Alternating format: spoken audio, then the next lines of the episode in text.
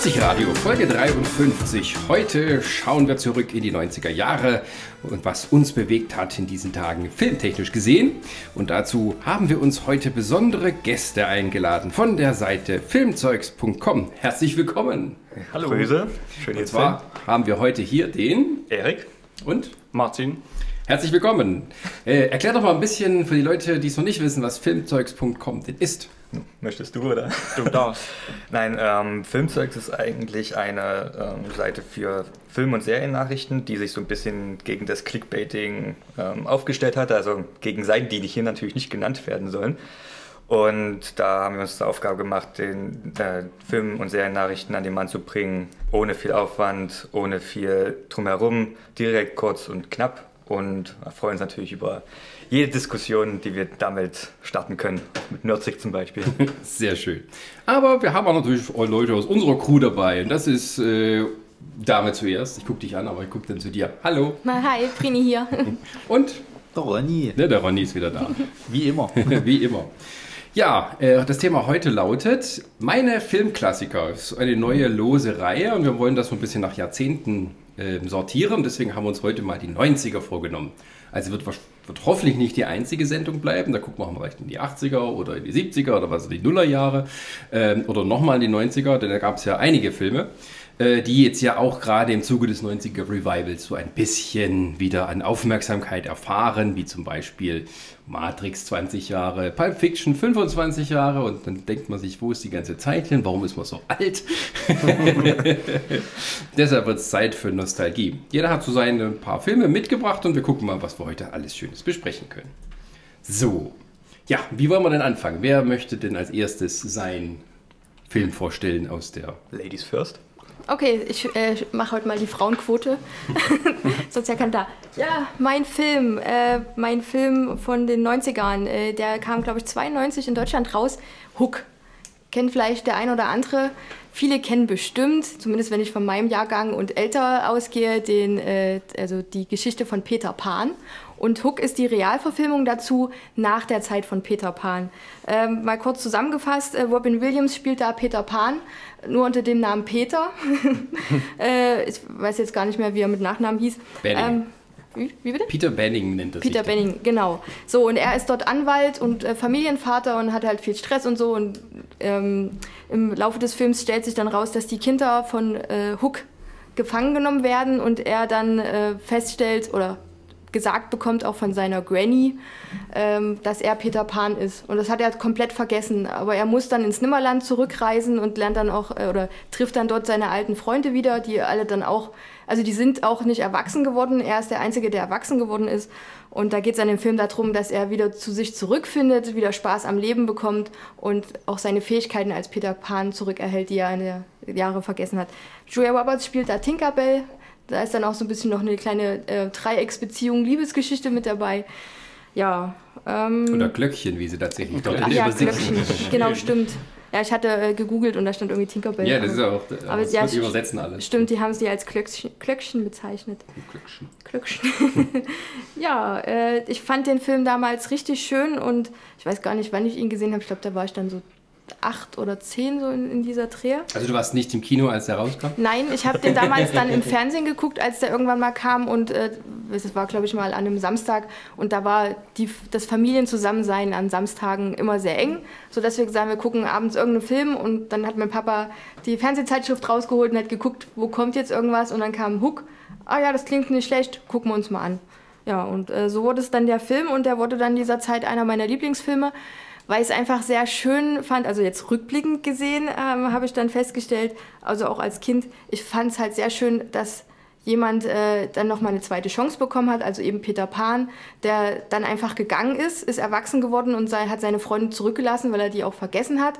Sie waren dann am Anfang natürlich nachtragend, aber er hat dann die zweite Chance von ihm bekommen und äh, hat dann da auch seine Kräfte dank deren Hilfe wieder erlangt. Ähm, konnte somit seine Kinder retten und äh, ja, also das hat mir auch gezeigt, dass sich vieles, was man vergessen hat, vielleicht auch wieder lernen lässt. So, ah. ja. Wer, wer, wer, hat Hook gespielt? Also den, den Dustin Hoffmann. Dustin Hoffmann. Ah, ja, genau. Ja. Naja, der Hook war ja damals, äh, also ich war, glaube ich, war ich im Kino, ich kann mich nicht mehr erinnern, ich glaube, ich war im Kino damals. Ähm, aber das war ja auch äh, mit einer großen Kampagne versehen, weil eben so viel Star Power dahinter war. Also der Film ist von Steven Spielberg. Und äh, dem, dem hat man ja immer so ein bisschen diesen Peter Pan-Komplex nachgesagt am Anfang seiner Karriere. Also er, wär, er würde nicht erwachsen werden wollen, deswegen macht er diese Filme, die so, äh, also so dieses innere Kind bei den Erwachsenen ansprechen. Und Der auch weiße. Hai, ja. Ja, genau. Der war sowas wie E.T. und, und, und so ein Kram. Ähm, und ähm, also das wurde ihm damals immer so ein bisschen vorgehalten. Da war es eigentlich endlich mal logisch, dass er nun auch mal sich dem Thema Peter Pan widmet. Und das war ja im Prinzip auch eine Fortsetzung. Ja, richtig. Ähm, Und mal kein Bullshit, wohl bemerkt, als Fortsetzung. ja, aber der Film war damals, äh, auch wenn man es heute nicht mehr so weiß, war ja gar nicht so erfolgreich. Ja. Echt nicht? Also der Film hatte Schweine viel Geld gekostet, was so ein bisschen das Problem war. Und, ähm, aber der richtig Mega-Erfolg, den man sich dann vielleicht erwartet hätte, der wurde dann nicht. Schade. Und, ähm, und es hing ihm auch noch so ein klein bisschen nach, aber er hat sich nicht irritieren lassen, hat dann Schindlers Liste und Jurassic Park gemacht. Und von daher war dann alles wieder gut. Ich finde es eigentlich sehr interessant, zumal man hat halt im Film nochmal so einen kleinen Rückblick gekriegt, was ist eigentlich passiert, nachdem Peter aus dem Nimmerland gegangen ist. Äh, die ganzen, wirklich die ganzen Rückblicke auch, ich weiß gar nicht mehr, wie die, äh, die verlorenen Kinder, die da eine Rolle spielten und die waren ja immer noch da und die, weiß nicht, wie die, was sie die ganze Zeit getrieben haben. Äh, da hat er dann noch einer, der hieß, glaube ich, Rufio. Rufio. Äh, Genau, der Ja. war dann so der neue Peter Pan und der hat es ja überhaupt nicht toll gefunden, dass Peter wieder zurückkam. Der dann später stirbt. Spoiler! Oh mein du Gott. Arsch! Wie kannst du nur? Aber die Szene fand ich tatsächlich als Kind immer sehr schlimm. Ja. Egal wie oft ich es Ja. gesehen habe, ich wollte immer wegschalten. Jedes Mal, wenn, wie hieß er? Rufio. Ja. Weil es immer so dramatisch, weil die alle halten sie ihn und dann langsam verreckt er. Ich fand das wie ein Kinderfilm, obwohl es vielleicht auch nicht unbedingt ein Kinderfilm ist irgendwie, weil ich fand auch schon Hook irgendwie sehr gruselig. Ja, Auch wie er am Ende von dieser Krokodilstatue erschlagen wird. Also das könnte man echt nur in den 90er machen, solche Dinge. Ähm, heutzutage würde jeder aufschreien, das kannst du nicht zeigen, aber der ist ab 12 wahrscheinlich freigegeben, Ja. wenn nicht sogar ab 6. Ah, Aber das war auch so ein bisschen mit der Kritik, was so denn damals in dem Film dran war. Der sei viel zu brutal für Kinder und so Aber- harmlos für Erwachsene. Das Aber der Disney-Zeichentrickfilm ist ja eigentlich noch schlimmer. Der wird, Da werden aus Spaß Leute erschossen von uns. Also eigentlich. Das hat er, glaube ich, in dem Realfilm auch teilweise mal gemacht. Nee, der Ja. Hook ist kein netter. Nee. Nee, nee. Ich glaub, Aber da da hat er dann versucht, die Kinder noch auf seine Schiene zu ziehen und war mit ihm Baseball spielen. Und je Genau. länger die Kinder ja im Nimmerland waren, desto mehr haben die ja auch vergessen, wer ihre Familie ist. Ja. Also das war schon. Hat er nicht den Sohn dann irgendwie zu seinem eigenen machen? Ja, ja, Ja. der wollte ihn Wollte zu seinen ja. eigenen machen, genau. War dann mit ihm bei einem Baseballspiel und äh, So eine coole Jacke gekriegt. Peter, so genau. ein Und Peter musste dann gegen ihn antreten. Psychoterror, wenn man. Äh, Ja. Aber wenn ich so drüber nachdenke, als dann äh, Peter mit Hilfe der äh, ähm, verlorenen Kinder seine also Fliehkräfte und sowas zurückerhalten hat, jetzt äh, wenn ich so drüber, also wirklich so drüber nachdenke, erinnert mich das ein bisschen an Dragon Ball. Wo die dann, äh, ja, weil die konnten doch dann auch irgendwann fliegen und da gab es dann bei Dragon Ball Z die äh, Schiene, ähm, Die haben es alles nachgemacht von Peter Pan. Genau. Ja. Musste, musste er dafür nicht in so einen Baum klettern und dort erstmal wieder lernen, Kind zu sein oder so, damit Ja, er fliegen? ja. Oder er musste Ja, vergessen, wie, was es ist, erwachsen zu sein. Genau, und deshalb konnte ja, er dann fliegen. Richtig. Ja. Jahrelanges Juristenstudium. Man kann ja beides kombinieren. Ja, ja, das, also die Filmanalysten beschäftigen sich auch heute noch so mit äh, von wegen Steven Spielberg und sein Vater-Thema, äh, Thema, das er immer so bringt. Meistens ist der Vater bei ihm weg oder verlässt die Familie und so. Und hier ist es ja genau das Gleiche, äh, nur umgekehrt. Die Kinder haben den Also Vater er hat mal so seine Familie gegründet und dann muss er aber irgendwie selber zum Kind werden und irgendwie äh, das vergessen, was Erwachsene tun. Ähm, das ist immer so ein schönes Thema für die Küchenpsychologen unter den äh, Filmanalysten. was hast du denn für Erinnerungen an Hook, Ronny? Ja, nicht viele, weil ich habe den, ich hab den halt damals auch im, im, Fern-, im, also im TV halt gesehen und äh, der ist mir gar nicht so in Erinnerung geblieben. Das war halt eine, eine Fortsetzung. Ich weiß noch, dass mir Robin Williams halt richtig gut gefallen hat. Den, den Rufio mochte ich gar nicht. Das war Am ich Anfang. ja, hab- das war das Ziel wahrscheinlich auch. Also. Ja, aber selbst, selbst als er draufgegangen ist, habe ich, ich, ich habe jetzt Hast keine gefreut, Träne. So ein bisschen vielleicht, ja. nee, aber ich weiß Selber nicht, ich, ich, ich weiß noch, also mich hat Dustin Hoffman, wo ich das also später realisiert habe, dass das Dustin Hoffman ist, habe ich gedacht, ach Quatsch, echt? Da haben sie aber gut Make-up gemacht. Ja, da war- haben, und ich fand auch Dustin Hoffman, der stiehlt so ein bisschen die Show Ja. mit seiner Art. Aber das war halt ja trotzdem. Also Ja, ja, aber was schwierig ist in dem Robin Williams-Film. Ja. Das stimmt. Aber das war halt trotzdem so ein Film, wenn ich den jetzt mit anderen Filmen aus den 90ern vergleiche, irgendwie war der für mich eher so Ne, das war einer aus denen, aber der war jetzt nicht für mich irgendwie so, so, so sinnbildlich für die 90er. Also da habe ich wesentlich andere Filme, auch Abenteuerfilme, weil das würde ich jetzt als Abenteuerfilm eher zählen. Wo ich halt eher gesagt hatte, okay, das ist jetzt hier irgendwie, erinnere ich mich gerne dran zurück. Ja, ja, also das ist dann auch so, dass, ähm, ähm, also wenn man das so sagen müsste, ein 90er-Film ist das jetzt nicht so ganz wirklich. Vielleicht mal abgesehen davon, dass man schon bei den, bei den Lost Boys schon ein bisschen drauf geachtet hat, dass irgendwie alle möglichen äh, äh, multiethnischen Zusammensetzungen da gemacht werden. Ähm, was auch ein bisschen so zusammenpasst, dass quasi die irgendwie aus der ganzen Welt von dieser, auf dieser Insel stranden, irgendwie Ja, Anführungsstrichen. vor allen Dingen, ich hatte, ich hatte mir jetzt irgendwann mal äh, äh, ein Video angeguckt gehabt, äh, wo sie so erzählt haben, was so aus den aus, aus solchen, solchen Nebendarstellungen geworden ist. Und auch auch diesen Schauspieler von Ferruvi, der muss total abgestürzt sein danach. Ist er nicht sogar gestorben? ja, ich glaube so, der Der ist, ist, glaube ich, vor zwei Jahren gestorben. Oder Ja, ja. was? Müssen wir überprüfen. Ja. ja, während du das machst, äh, äh, wollen wir dann gleich zum nächsten gehen? Oder? Äh, na, ich weiß nicht, ich habe da noch ein bisschen was dazu zu sagen. Es ist ja jetzt noch nicht so lange Ich hab- gewesen. Ich habe noch ein was, weil Bitte. das ein oder das, woran ich am meisten denke bei diesem Film, ist immer, dass ich als Kind oder wo ich ja, noch kleiner war, auch so, ein, so eine Riesentafel mit leeren Schüsseln immer gerne gehabt hätte, die sich dann irgendwie quasi magischerweise füllen, wenn ich es mir nur Stimmt, das fand ich als Kind geil. Und das war, weil das sah, das war einfach nur buntes Essen, es war einfach nur Ja. so wie so Kartoffelbrei, Genau. in rot, blau, grün und ich habe einfach nur gedacht, das möchte ich auch Ja, gerne. ja, ich habe auch Ja. immer gedacht, gehabt, das schmeckt bestimmt süß. Irgendwie Ja. so, weißt du, irgendwas leckeres süß, aber du wirst nicht fett davon. Ja, genau. Die haben irgendwie, glaube ich, irgendwie den ganzen Tag dort Süßigkeiten gegessen und konnten, wurden, wurden aber nicht dick. es gab Ja, doch, doch, den einen Dicken, Ja, der dann zur richtig. Kugel wurde und alle Ja. umgeholt hat. Echt? Ja, Ja. Das ist ja tatsächlich der einzige, den, an den ich mich richtig erinnere. Der, Also- der war immer so, so richtig nett und so, weil er so. Er war halt und- dieser Comic-Charakter Ja. irgendwie. Ja. Comic Relief. Ja. Ja. Gibt es eigentlich einen Grund, warum Rufio so viel älter ist als die anderen? Also, Es kommt wahrscheinlich auf den Zeitpunkt drauf an, wann du zu dieser Insel Ja. gekommen bist. dass Also, er wahrscheinlich sehr viel vor den anderen. Oder ach so, Nee, später, dass, also- er, dass er schon in einem höheren Alter auf die Insel Ja. gekommen ist. Ja. Okay. wahrscheinlich Ich weiß 14. ehrlich gesagt auch gar nicht, wie die Kinder. Also der Schauspieler vom Rufio lebt noch. Achso, Ah, okay. Dann habe ich Unsinn erzählt. Vielleicht hast Luke Perry ist gestorben vor kurzem. Das, der, Das waren 90er, äh, sind jetzt tot. Aber er ist trotzdem abgestürzt, oder? Äh, das steht hier nicht. Ich wollte nur mal gucken, ob er noch lebt, aber er lebt tatsächlich. Das müssen wir jetzt auch nicht hier ausdiskutieren. so, ich habe aber jetzt jemanden unterbrochen, Entschuldigung. Martin, warst du? ähm? Es ging nur ums Essen. und ob Rufio äh, in, in einem älteren Alter quasi auf die Insel gekommen ist. Dass wir gerade gesagt haben, dass wir Hm. nicht wissen, wie die auf die Insel gekommen sind.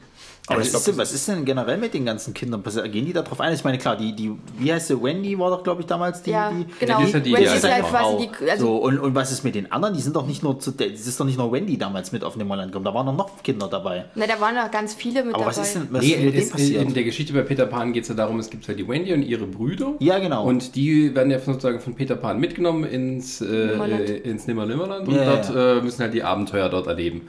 Und die sind ja alle erwachsen und beziehungsweise alt. genau. Also du hast ja den, den, den, den älteren, ähm, ja, ist ein Name Na, der, der mit den äh, Murmeln immer. Genau. Genau. ja, der ist genau. ja auch. Ähm, Und äh, Wendy ist ja hier, ich glaube Maggie Smith spielt die schon. Ja, genau. Und ähm, genau, die sind im Prinzip alle schon alt. Und die anderen, die, die sind alles nur so Nebendarsteller gewesen, Ja, ja, diese, diese Lost Boys. Aber Da. die, die äh, Brüder, auf die wird nicht nochmal eingegangen. Na, es wird. klar- Also, Nö, es wird nur gesagt, dass der eine, der ist halt, der, der ihm dann halt sagt, dass er fliegen und krähen muss und Ja. also was damit da losgeht, um die Kinder zu Und retten. die Grille, gab es die da drinnen? Nee, ne? n- nee. Was? Was? Nee, du das bist ist jetzt gerade bei oder? Jiminy Ja. Cricket, oder? Ja. Du Sorry, verwechselst ich glaube, falsche das ist Disney. Das kleine grüne Ding ist Tinkerbell.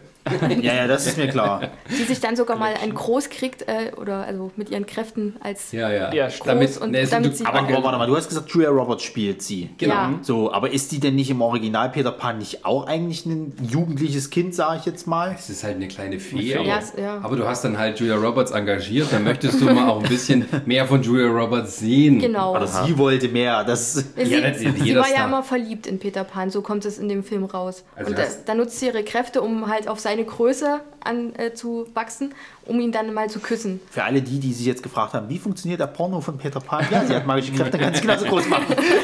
Kann ganz viel groß machen. Ja. Ne, ich weiß noch, also damals, also der Film hat ja äh, diese enorme Star, äh, dieses enorme Star-Aufgebot und hat dann, ähm, also was so bekannt wurde, irgendwie, dass es Probleme gab mit Julia Roberts am Set, die muss wohl ziemlich anspruchsvoll gewesen sein und so. Und Dann spielt sie nur Tinkerbell. Ne, vielleicht auch deswegen, was weiß ich, auf jeden Fall hat Steven Spielberg danach nie wieder mit ihr arbeiten wollen. Oh. Aber das war ja auch so am Anfang, äh, in der Zeit, als sie gerade so mit Pretty Woman durch die Decke ging. Da waren lauter Leute dabei, die halt wirklich so teilweise so ganz, ganz groß in ihrer Karriere standen. Und dann hatte man noch so kleine Cameos, wo man halt ähm, äh, nicht wusste, dass die das sind. Zum, Zum Beispiel. Beispiel? Zum Beispiel, es gibt doch am Anfang auf dem Piratenschiff so eine Szene, da wird ein Pirat in so eine Kiste gesteckt und mit einem Skorpion da rein. Der Pirat, das ist Glenn Close. Ach, In, in Maske. Aha. Und es gibt, glaube ich, noch so ein äh, Cameo, das fällt mir jetzt gerade nicht ein, da muss ich nochmal nachgucken. Aber äh, der Film ist halt voll davon, weil irgendwie halt äh, äh, äh, Peter Pan und sowas und das, äh, da wollten alle dabei sein mit Spielberg. Ja. Und der, sie mussten ihn ja auch Hook nennen, weil äh, Disney die Rechte an Peter Pan hat. Das ist kein Disney-Film, Hook. Aber es ist schon schade, dass der Film dann nicht so lief, wie sie gehofft hatten. ja, also der Halt letztendlich. schweineteuer auch. War ein bisschen. Aber er kam gleich bei plus Ach minus ja. null oder so raus am Ende. Genau. Ähm, Julia Roberts wurde am Set Tinkerhell genannt. Oh, Aber man musste irgendwie sagen, sie hatte irgendwie viel, ähm, musste viel allein arbeiten vor der Greenscreen. Irgendwie war sie wahrscheinlich ein bisschen busy. Ja. Genau. Wie der Schauspieler Wusste von doch auch bestimmt, worauf sich einlässt, oder?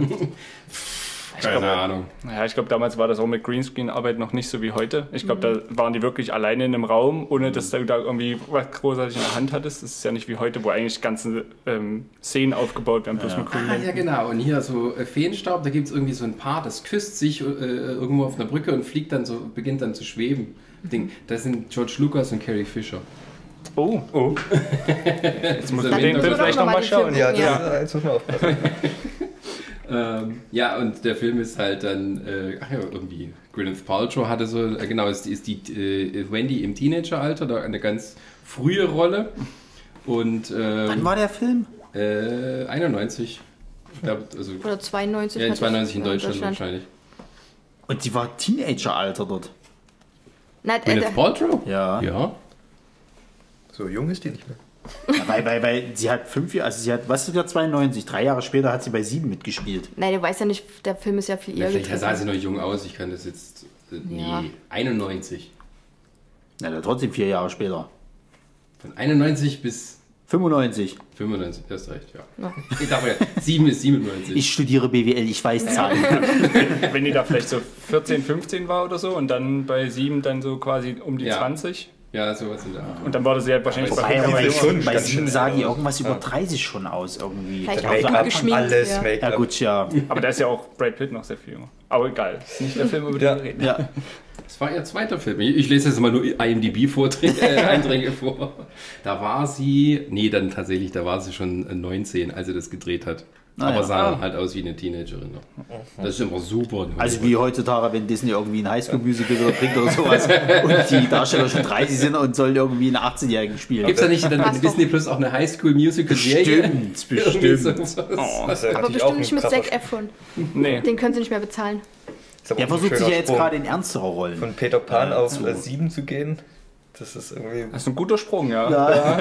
Nee, also wenn, dann würde ich jetzt sagen, wenn wir jetzt eh schon bei Steven Spielberg sind, gehen wir gleich auf Jurassic Park über, oder? Hätte ich jetzt auch gedacht, weil du vorhin gesagt hast, es ist ein Abenteuerfilm. Genau. Genau, das hätte ich noch hinzufügen wollen. Also, dass äh, die Musik vor allem noch richtig äh, äh, ähm, toll ist bei Hook. Ja, Frag das mich, wer die stimmt. gemacht hat. Ja, Peter Zimmer. Peter Zimmer. Nee, das, das war der gute Mann hier, der alles macht. Der gute Mann, der alles macht. Das ist schon Der Williams. Weihnachtsmann. Ja, das sieht doch so aus wie der Weihnachtsmann. Der ist auch schon alt, oder? Äh, 50, 60. 84. Oh, ja, ist ja John noch kein Williams Alter. 84. ja. Ja, doch, wir sind eigentlich immer permanent aktiven Komponisten.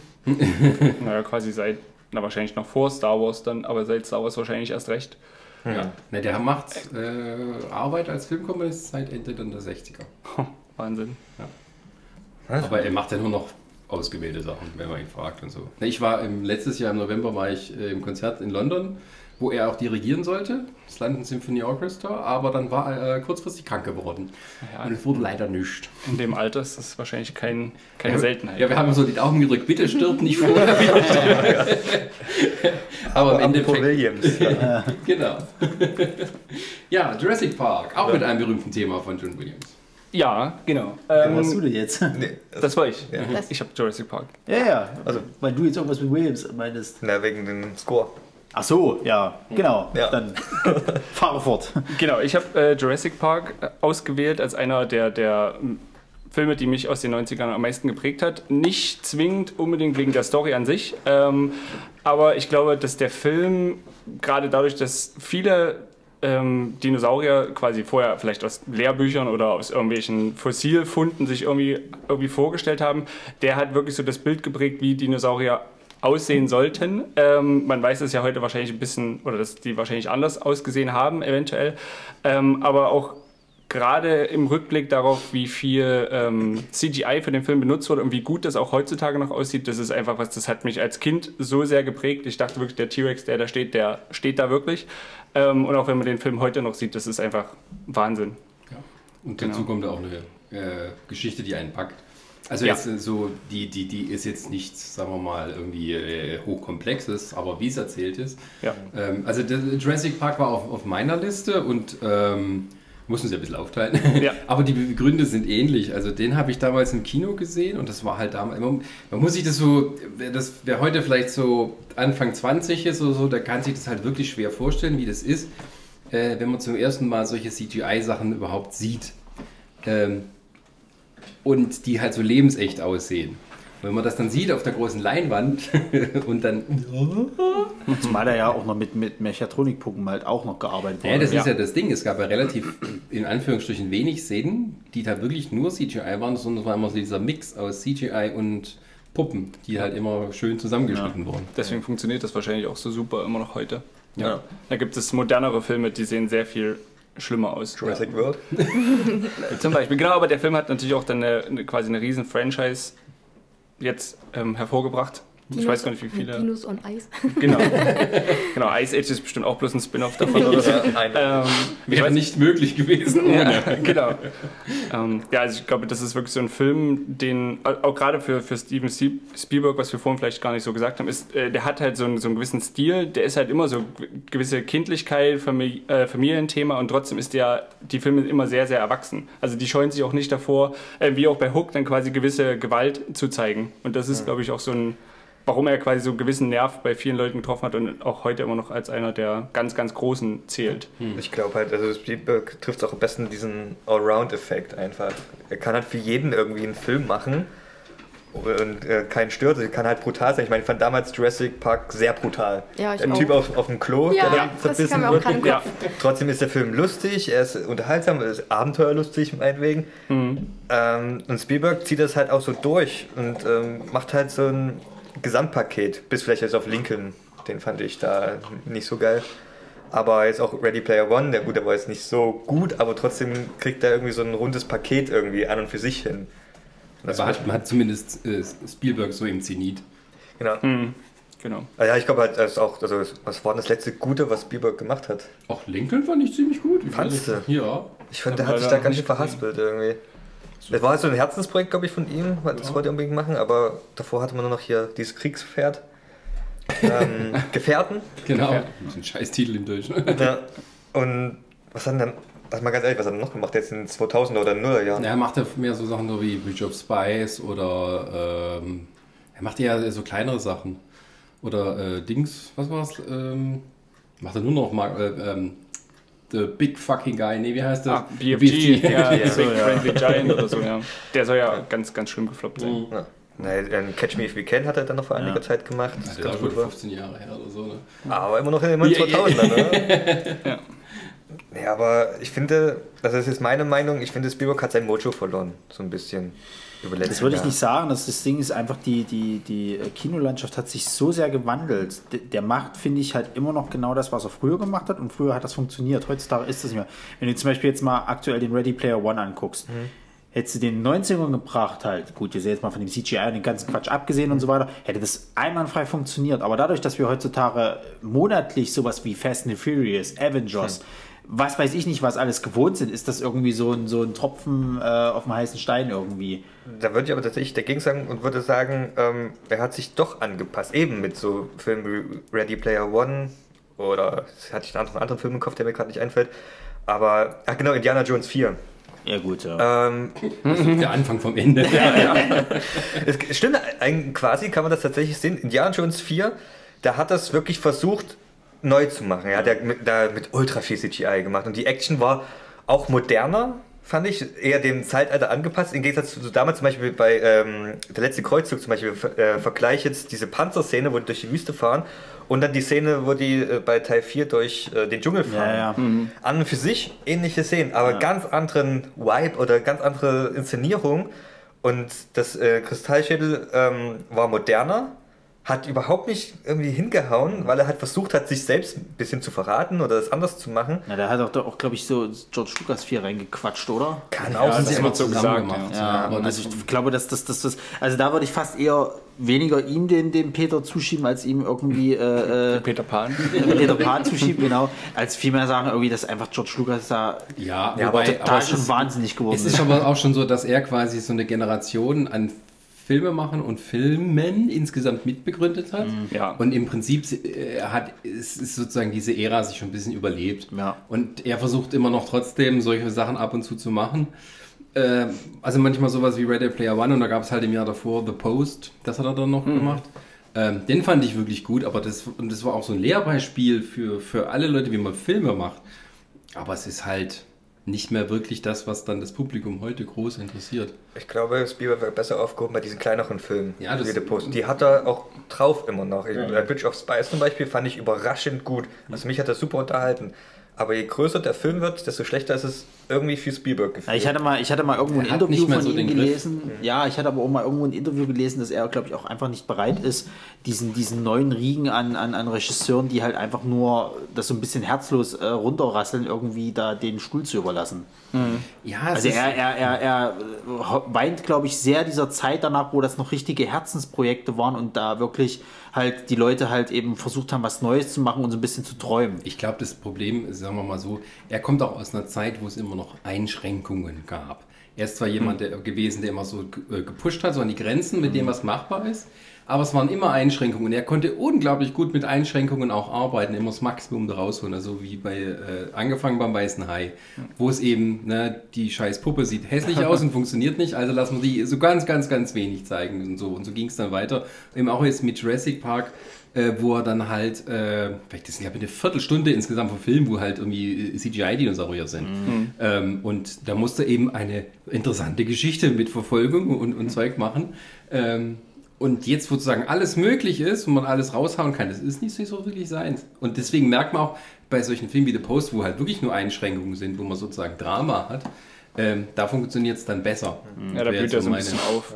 Oh, und jetzt dreht er West Side Story, ein Remake. Oh. Ja. Und äh, es stellt sich gegen Netflix gerade ganz groß. Also, Ich glaube, das ist halt ihm auch so ein bisschen Don Mark, was du auch gesagt hast. Er will halt nicht so diesen neuen Ja, ja. Ähm, Regisseuren oder allgemein wahrscheinlich der Technik auch äh, will nicht Platz machen. Das ist, glaube ich, allgemein so ein Problem. Ich meine, wir kommen ja noch auf andere Filme, aber es ist, glaube ich, so allgemein so ein Problem. Ich meine, Robin Williams war ja das perfekte Beispiel. Er hat sich ja das Leben genommen, weil er hat keine, keine äh, Rollen mehr gekriegt in Hollywood, die ernst zu nehmen sind. Ja, so. daran lag Hat nicht Depression? Ja. Die Depression auch, aber er hatte, glaube ich, auch irgendwo. Nee, nee, nee, es, ist, war, es war, hatte mehr damit zu tun, er hatte eine bestimmte Form von Altersdemenz, die mit starken charakterlichen Veränderungen einhergeht. Und er hatte immer so, früher so eine leichte, er hat ja, war stark alkoholabhängig Ja, und so. Und das Ding hat irgendwie so viel bei ihm ausgelöst, dass es dann danach bergab ging. Das hatte nichts mit seinen Lebensumständen zu tun, sondern tatsächlich mehr mit der Krankheit. Aber hat er ja nicht auch mal irgendwo noch rausgehauen gehabt vorher, dass er enttäuscht darüber ist, wo jetzt sein Weg, also als Oral Schauspieler, also keine ernst, ernst hat Rollen mehr der gekriegt hat. Krankheit zu tun. Vielleicht hatte das ja auch mit der Hat Krankheit tatsächlich. gesagt. Ja. Ja, also das glaube ich auch. Das Vielleicht ich auch miteinander verwoben oder so. Ja, Ende. irgendwie Also die Krankheit hatte bestimmt Einfluss darauf, Ja. dass er bestimmte Rollen nicht mehr annehmen Ja, konnte. ja. Kommen wir mal kurz zu den Sauriern Ja. zurück. Ähm, ich weiß gar nicht, weiß jemand, ob die, die, die ganzen Sequels sind, die auch von Spielberg gemacht Der zweite. wurden? Der zweite. Das war der, Okay. der dritte. Äh, der Die Restlichen sind produziert, oder? Ja, Der er ist auch bei irgendwie bei, war immer Aber mit dabei. World, Bei war, war World der, ist er der da auch- auch mit drin? Ja, als Produzent. Ja, so, Ja? so ein bisschen. Ja. Mit, ich engagiere mal die Leute, macht ihren Scheiß. Ist World eigentlich schon dann die 3? Nee, die die World vier. ist Vier und Ich habe nur bis zum zweiten gesehen. Ab da geht's ja aber Ja, ja. auch. Wie bei Transformers. Also Wobei, wobei ja. ich immer noch sage, World hat mir noch Spaß gemacht. Ja, so, aber da auch habe ich mich wieder noch mal dazu wirklich so gefühlt, weil äh, gerade so dieses, wo du halt wieder in diesen Park reinkommst, okay, ja doch, das ist wie im ersten Teil damals so. Da habe ich zumindest noch so ein bisschen diesen Vibe. genommen. Gut, wo dann dieser zusammengerührte Dinosaurier reinkommt, dann brauchen wir nicht mehr zu reden, aber Ja, der Film hat halt einfach komische Momente. ja. Haben die denn einfach nichts gelernt aus Teil 1? Das, ist, das wird ja, glaube ich, sogar ein bisschen thematisiert Ja, in dem Film, ja, ja. aber irgendwie wird das nur so gesagt, naja, wir sind, jetzt, wir sind jetzt besser aufgestellt, alles ist sicher, aber wir machen einen Dinosaurier, der sich unsichtbar machen kann, so nach dem Motto. Das wird auf jeden Und Fall wir haben trainierte funktionieren. Raptoren. Ja, genau, das funktioniert auf Das jeden aber Fall. Also wie, wie bei. Teil 3, Ja. wo er den Traum hatte mit Ellen. ja, Ah, Nein, ich, ähm, ich finde halt, Word hat diesen äh, Force Awakens-Effekt.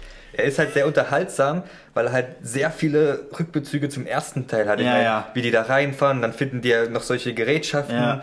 Und es ist halt sehr stark mit dem ersten Teil verbunden. Mir hat er auch gefallen und genau deswegen. Teil 2, äh, also Teil, äh, äh, Jurassic World Teil 2, war haben halt. wir. Hasskommentare gekriegt, weil wir ehrlich gesagt haben, dass wir den scheiße fanden. Der ist auch leider nicht sehr gut. Also trotzdem scheiße erfolgreich, ne? ja, ist zu erfolgreich. Also, das ist tatsächlich fast sagen. 200 Millionen Dollar Trash. Ja, Also, das hättest du früher in der Videothek gefunden, solche Filme. Ja. Gut, aber die Produktionswerte sind schon gut. Also Ja, sieht das schon ist- nett aus. aber Nee, welche das Filme ist ja, das ist ja überhaupt aus? nicht das Problem. Das Problem bei dem Jurassic World 2 ist einfach, dass sie dann halt so einen Blödsinn mit draus machen. Also das ist von vorne bis hinten Blödsinn. Ja. Kann man gar nichts anderes Ach, dazu sieht bitte sagen. nicht, dass ich nicht trinken kann. Ich dachte, das muss es wegen mir posten. Nein, Skandalöse Aussage. Ja, aber also jetzt mal ganz ehrlich, ne? Wir haben es ja nur schon in unserer Kritik gesagt, aber du fängst an, indem du halt äh, den, die, die, die Dinosaurier halt so in Also du Szene musst jetzt nicht. Jurassic World 2 auseinandernehmen. Wir sind noch bei Jurassic Park. Ist richtig, ich möchte es trotzdem kurz ausführen. dass es halt einfach Quatsch ist, in der ersten Hälfte die Dinosaurier so als Lebewesen hinzustellen und ah, wir müssen sie retten und tralala. Und die bringen aber einfach alles um. So, und dann machst du noch so eine scheinheilige, traurige Szene, wo die zwei, die sich auf das Schiff gestell, äh, geste also gestohlen haben, eigentlich undercover sein sollten und nicht auffallen sollten, sich vor versammelter Mannschaft hinstellen und nochmal weinen, dass die Dinosaurier gerade sterben. Und in der zweiten Hälfte machst du, machst du einen Horrorfilm mit einem einzelnen Dinosaurier im Haus. Nee. So blöde ist, seine Opfer zu finden. Ja. Ja. Nein, äh, kommen wir zum, Aber zum nee, pass, nee, pass auf, aber das ist wirklich so ein Ding, was sich das halt da sieht, dass man auch öfters sieht bei Forza, gerade Jurassic Park. Das, die Tiere werden als Tiere behandelt und also sozusagen ähm, Gewalt der Natur, die man nicht zähmen kann und der man dann ausgesetzt ist. Immer, je mehr es weiterging, umso mehr haben sie aus den Tieren äh, ja fast Monster. schon Monster gemacht, genau. Also äh, Filmmonster, Ja, genau. die man auch dann auch irgendwie hübsch trainieren kann. Dann werden dann eben äh, lustige Kuscheltiere draus. Wie beim Zoo. Ja, die werden halt immer unrealistischer, genau. Dann werden Zootiere. Zumal ja die Thematik halt im Nee, eher ersten Teil. Plüschtiere. Oh, Ja, war eben Furbies. zumal die Thematik im ersten Teil ja auch so aufgezogen wurde, dass es eben nicht funktioniert, die in einem Zoo zu halten. Weil Ja. diese Tiere halt nicht ohne Grund, wie viele Millionen Jahre halt auf der Erde selbstständig da funktioniert haben. so. Und der Mensch halt nicht das Recht hat, jetzt nochmal so ein Zoo, um die als Ausstellungsstücke da irgendwie zu präsentieren. Ja, und das ist das Grundproblem bei den Fortsetzungen dann, wenn man auch keine richtige Fortsetzung machen kann.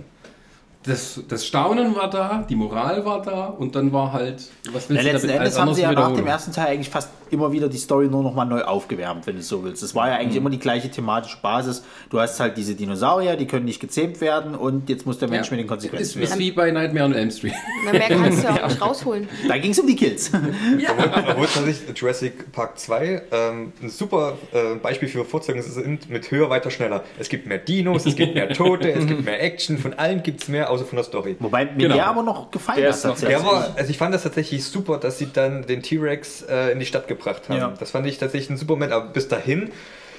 Das Ja, ist war halt auch das Action. Einzige, wo, wo ich halt sage, da, da, da, das ist halt so, du hast ja für eine Fortsetzung meistens immer irgendwie, irgendwas Neues muss jetzt noch mit rein. Du setzt ja noch eine Schippe drauf. Und das war dieser Moment, du setzt noch eine Schippe drauf, du bringst ihn jetzt in, in, in, in die Großstadt halt. Ähm, das mit diesen, diesen, vorher mit diesen Jagdleuten da hier, die irgendwie die Viecher halt eben alle jagen wollen und, und Das so war nur das höher, schneller, weiter. Richtig, sozusagen. so. Also wir, wir brauchen noch mehr Dinos, die wir alle Aber ich, ich fand es halt auch gut, dass sie halt Jeff Goldblum halt dann eben als Hauptcharakter etabliert haben. Ich hatte ja damals, wo ich damals den ersten geguckt hatte, hatte ich Angst gehabt, dass die ihn wegkillen. So. Und ich habe auch bis zum Schluss wirklich gedacht, der schafft es nicht. Bis sie dann irgendwann abtransportiert haben mit, mit einem Hubschrauber. Und dann kam er wieder in Jurassic World 2. Ja. Und dann dachte ich, oh. ich glaube, für diese fünf Zeilen, die er da gesprochen hat, hat er wahrscheinlich ein übelstes Gehalt gekriegt. Ich glaube, ich glaube Sam, Sam Neill haben sie gar nicht mehr rangekriegt, oder? Ach, warte mal, Jurassic World 3, ab, was dann noch kommt. Ellen. Das war, ich hatte mal äh, mich dann irgendwie mit Jurassic Park 3 beschäftigt und da hieß, es war ganz lustig zu lesen, ähm, dass alle äh, am Set drüber gerätselt haben, ob das Drehbuch denn fertig wird, bevor sie mit Drehen fertig sind. Weil die haben das nochmal vorher, kurz vorher alles geändert und die haben quasi jeden Tag neue Seiten noch gekriegt. Oh Gott. Man merkt das gar nicht. Nein, also, Findest du? Ja, so macht man das doch heutzutage, oder? Gerade bei solchen Filmen. Ja, frag mal George Lucas und Ja. Äh, Angriff der Klonkrieger. schreiben. Das ist so äh, wie bei ähm, Transformers 2, wo die, glaube ich, bloß 80 Seiten Drehbuch hatten für zwei Stunden Film oder irgendwie so. Dank doch. Der Rest improvisiert. da, aber mal ganz ehrlich, dafür war der noch ordentlich. Also, Ja. Muss halt ein bisschen füllen. Da steht halt Also, da Da sieht Roboter das CGI kämpfen. wenigstens super aus. Die, die Action ist super, bis zu dem Moment, wo sie diesen Devastator haben und der als Eier diese zwei Kugeln Ja, hatte. nee, da- Bong, Okay, da bong. Ich bin unter dem Skrotum des Feindes. Ey, der Michael Bay Humor. aber ja, äh, Jurassic, Jurassic Park ist, glaube ich, auch so ein gutes Beispiel dafür, dass man nochmal versucht, neue Wege zu gehen. Das war ja so, so ein Thema in den 90ern, dass man sich da mal noch probiert hat. Ja, zumindest war halt diese neue Technik dann auf einmal da. Ja. Und dadurch war eben viel mehr möglich. Das war ja alles so, das war so der definitive wichtige filmhistorische Moment in den 90ern, dass eben computergenerierte Grafiken dazu kamen. Das war ja, glaube ich, auch damals der Verkaufsschlager, oder? Dinosaurier mit CGI und Mechatronik. Naja, das jetzt war halt, Kino. darüber haben wir ja alle geredet. Ja. Das, war, das, das, das kann man sich gar nicht mehr vorstellen, wie da in jeder Ecke der Medien darüber berichtet und geschwafelt und Aber, über, gezeigt aber wurde. jetzt, jetzt, jetzt vergleich das mal zum Beispiel mit einem Avatar. Ne? Der hat ja das 3D-Kino mit reingebracht und so weiter. Und alle haben 3D-Kino. bloß über das 3D gequatscht, die Story ist scheiße. So, jetzt hast du aber so einen Jurassic Park-Film, wo alles rund ist. Die Story ist gut, die Charaktere sind, sind, sind gut. es gibt genug Leute, die sagen, einem Avatar ist toll. Hm, Die haben gesoffen. Ich trinke keinen Alkohol. Bei IMDb bist du da auch in den Top 100, oder? So schlimm fand ich Avatar. gar nicht. Avatar ist immer noch über was. bei IMDb in den Top-Listen ist, glaube ich, äh? Top 250 müsste Ja, gut, Avatar. aber Ich überprüfe es. Da könnte es sogar noch einen zweiten Teil geben. Kommt ja. Meinst du? Ja, irgendwann kommt mehr. mehr. Eventuell sogar den fünften. Ja. Ah, nee, also Avatar, Ja, ähm, ist doch Nö, geplant. nö, ist nicht. Okay. der ist für mich nicht rund zum Beispiel. nee, gar nicht. Der ist. Und ich muss auch sagen, ich war damals auch selbst von den 3D enttäuscht, muss ich sogar sagen. Dafür, dass die Revolution des Kinos war. Ja, da war es halt so Und heute, und heute aus keiner mit- mehr Bock auf 3D. Naja, ich, aber wo ich sagen muss, dass ich mir die Blu-ray tatsächlich gekauft hatte, weil damals ganz neu HD-TV und Ja, äh, ja. Blu-rays. Und zum Angucken, einfach nur um zu sehen, die geile Grafik im Endeffekt, ist dafür taugt das schon. Also mal einen Fünfer hinschmeißen, dann Ja. ist das schon okay. Aber kann man sich, also ich finde, den kann man sich immer noch angucken, aber ist jetzt nicht der beste Film. Es ist halt Pocahontas mit. Ich finde, das ist eher so ein Naturdoku. Der sieht schön aus und das war alles. Ja, im Endeffekt geht es darum, dass denen das Internet weggenommen würde. Da würde jeder ausrasten. Ne, äh, Ja, wenn das sich Internet da da unsere an. Lebenselixier ist, ja okay, stimmt. diese USB-Haare, dann können nicht mal surfen, wer Ja, das kannst, nicht dich, Krieg machen? kannst dich an dein Pferd randocken. Da, ja, so meine ich das nicht. Aber Ja, es, wenn man es äh, so von der anderen Seite beleuchtet, hat es schon irgendwas. Bin ja mal gespannt, was die dann im Ja. Das soll es ja im Wasser sein. Genau, Wasser- ja. Das ist, glaube ich, mit den Kindern spielen, oder? ja, Sam Worthington kriegen sie nicht mehr ran. Doch, doch. doch, der, das der, der ist bei allen, Ja. ich glaube sogar bei allen dreien. Der noch eine Karriere gemacht. Ja, dann hier Sigourney Weaver, falls ich das jetzt richtig ausgesprochen habe, ist ja auch ja. wieder bei. Ja. Na, und Vin Diesel? Zoe Saldana bestimmt doch auch. ja, die sind alle dabei. Plus halt äh, eine Bande von Kindern, Kinder. die sie haben. Aber erfolgreich, also der wird erfolgreich werden, aber ich glaube, der wird nicht mal die 2 Milliarden knacken. Gibt es dann blaue Meerjungfrauenschlümpfe unter Wasser? Wir können ja hoffen. Ich meine, Ariel in blau. wenn man Seite die würde ich James Cameron nie abschreiben. Nee, Aber also wer ich, weiß, mit was der um die Ecke kommt, ja. also unter Wasser 3D und wenn die es richtig geil aufziehen, dann würde ich sogar dafür ins Kino gehen, wenn die eine richtig geile Technik dahinter bringen. Ich hatte mal irgendwo gelesen, dass der dran arbeiten wollte, dass du ohne die Brillen 3D gucken Ja, kannst. das hat also am- ganz am Anfang ja auch irgendwie mit 120 FPS quasi. Ja. Ähm, das ist aber, glaube ich, nicht mehr so. Ich Nach Hobbit, glaube ich. Äh, finde ich ein bisschen schade, aber ich fand dieses HD, HDFR oder wie hieß es? HFR. HFR, genau, das fand ich eigentlich gar nicht mal so schlecht. Ach. Also für mich hat das funktioniert. Ich glaube, Boah, für, für okay. Leute, die, die, die das beim Zocken gewohnt sind, ist das, glaube ich, nicht so schlimm. Ich glaube, für viele Leute, die, die nur Kino- oder Fernsehformat haben mit 24, da ist das, glaube ich, das war zu ungewohnt. das hat uns damals im Kino ständig die Projektoren zerschossen, diese Scheißtechnik. ja, das überhaupt nicht ausgereift war. Und dann bei, Teil- äh, bei, Teil, bei, bei Teil 3, Mensch, da haben sie aber recht gut hingekriegt, finde ich. Da haben sie eine gute Mischung aus diesen 24 und 48 Bildern irgendwie hingekriegt. Und das war super. Bei Teil 1 gehe ich auch mit, da war es nicht so geil. Also da fand ich zu. Also ich kann mich erinnern, ich, als ich den gesehen habe, den ersten, Hm? äh, da war irgendwas nicht, ich weiß nicht, wie, wie das fun- funktioniert, aber irgendwie mal die Projektoren ein bisschen versetzt. Also du hattest immer beim, im, in den Totalen und so hast du immer gesehen, wie die Bilder leicht übereinander lagen. Also wir haben es in Ah. 2D geguckt, aber die 3D-Projektoren waren nicht richtig. Ja, wie gesagt, die, also war ja da in der Projektion damals drin Ja. und wir mussten, glaube ich, die Projektoren austauschen, weil diese Dreckstechnik, die hat die, die erste Generation an 3D-Projektoren, Digitalprojektoren, also immer wieder rote Lämpchen und wenn das geleuchtet hat, dann immer, oh nein, scheiß Hobbit. naja, Okay, aber vom, wo wir das Thema revolutionäre Technik haben, was für ein Übergang. Ronny, was ist noch auf deiner Liste? Matrix. Matrix. Ein Film, der nun 20 Jahre alt wird. Scheiße. So, so, so, glaube ich, mit der Karrieresprung für Keanu Reeves, glaube ich, oder? Vor Bill und Bill, Ted. Bill und Ted und so, Sprung, aber äh, Sprung. Äh, es gibt keinen Löffel. oh Genau.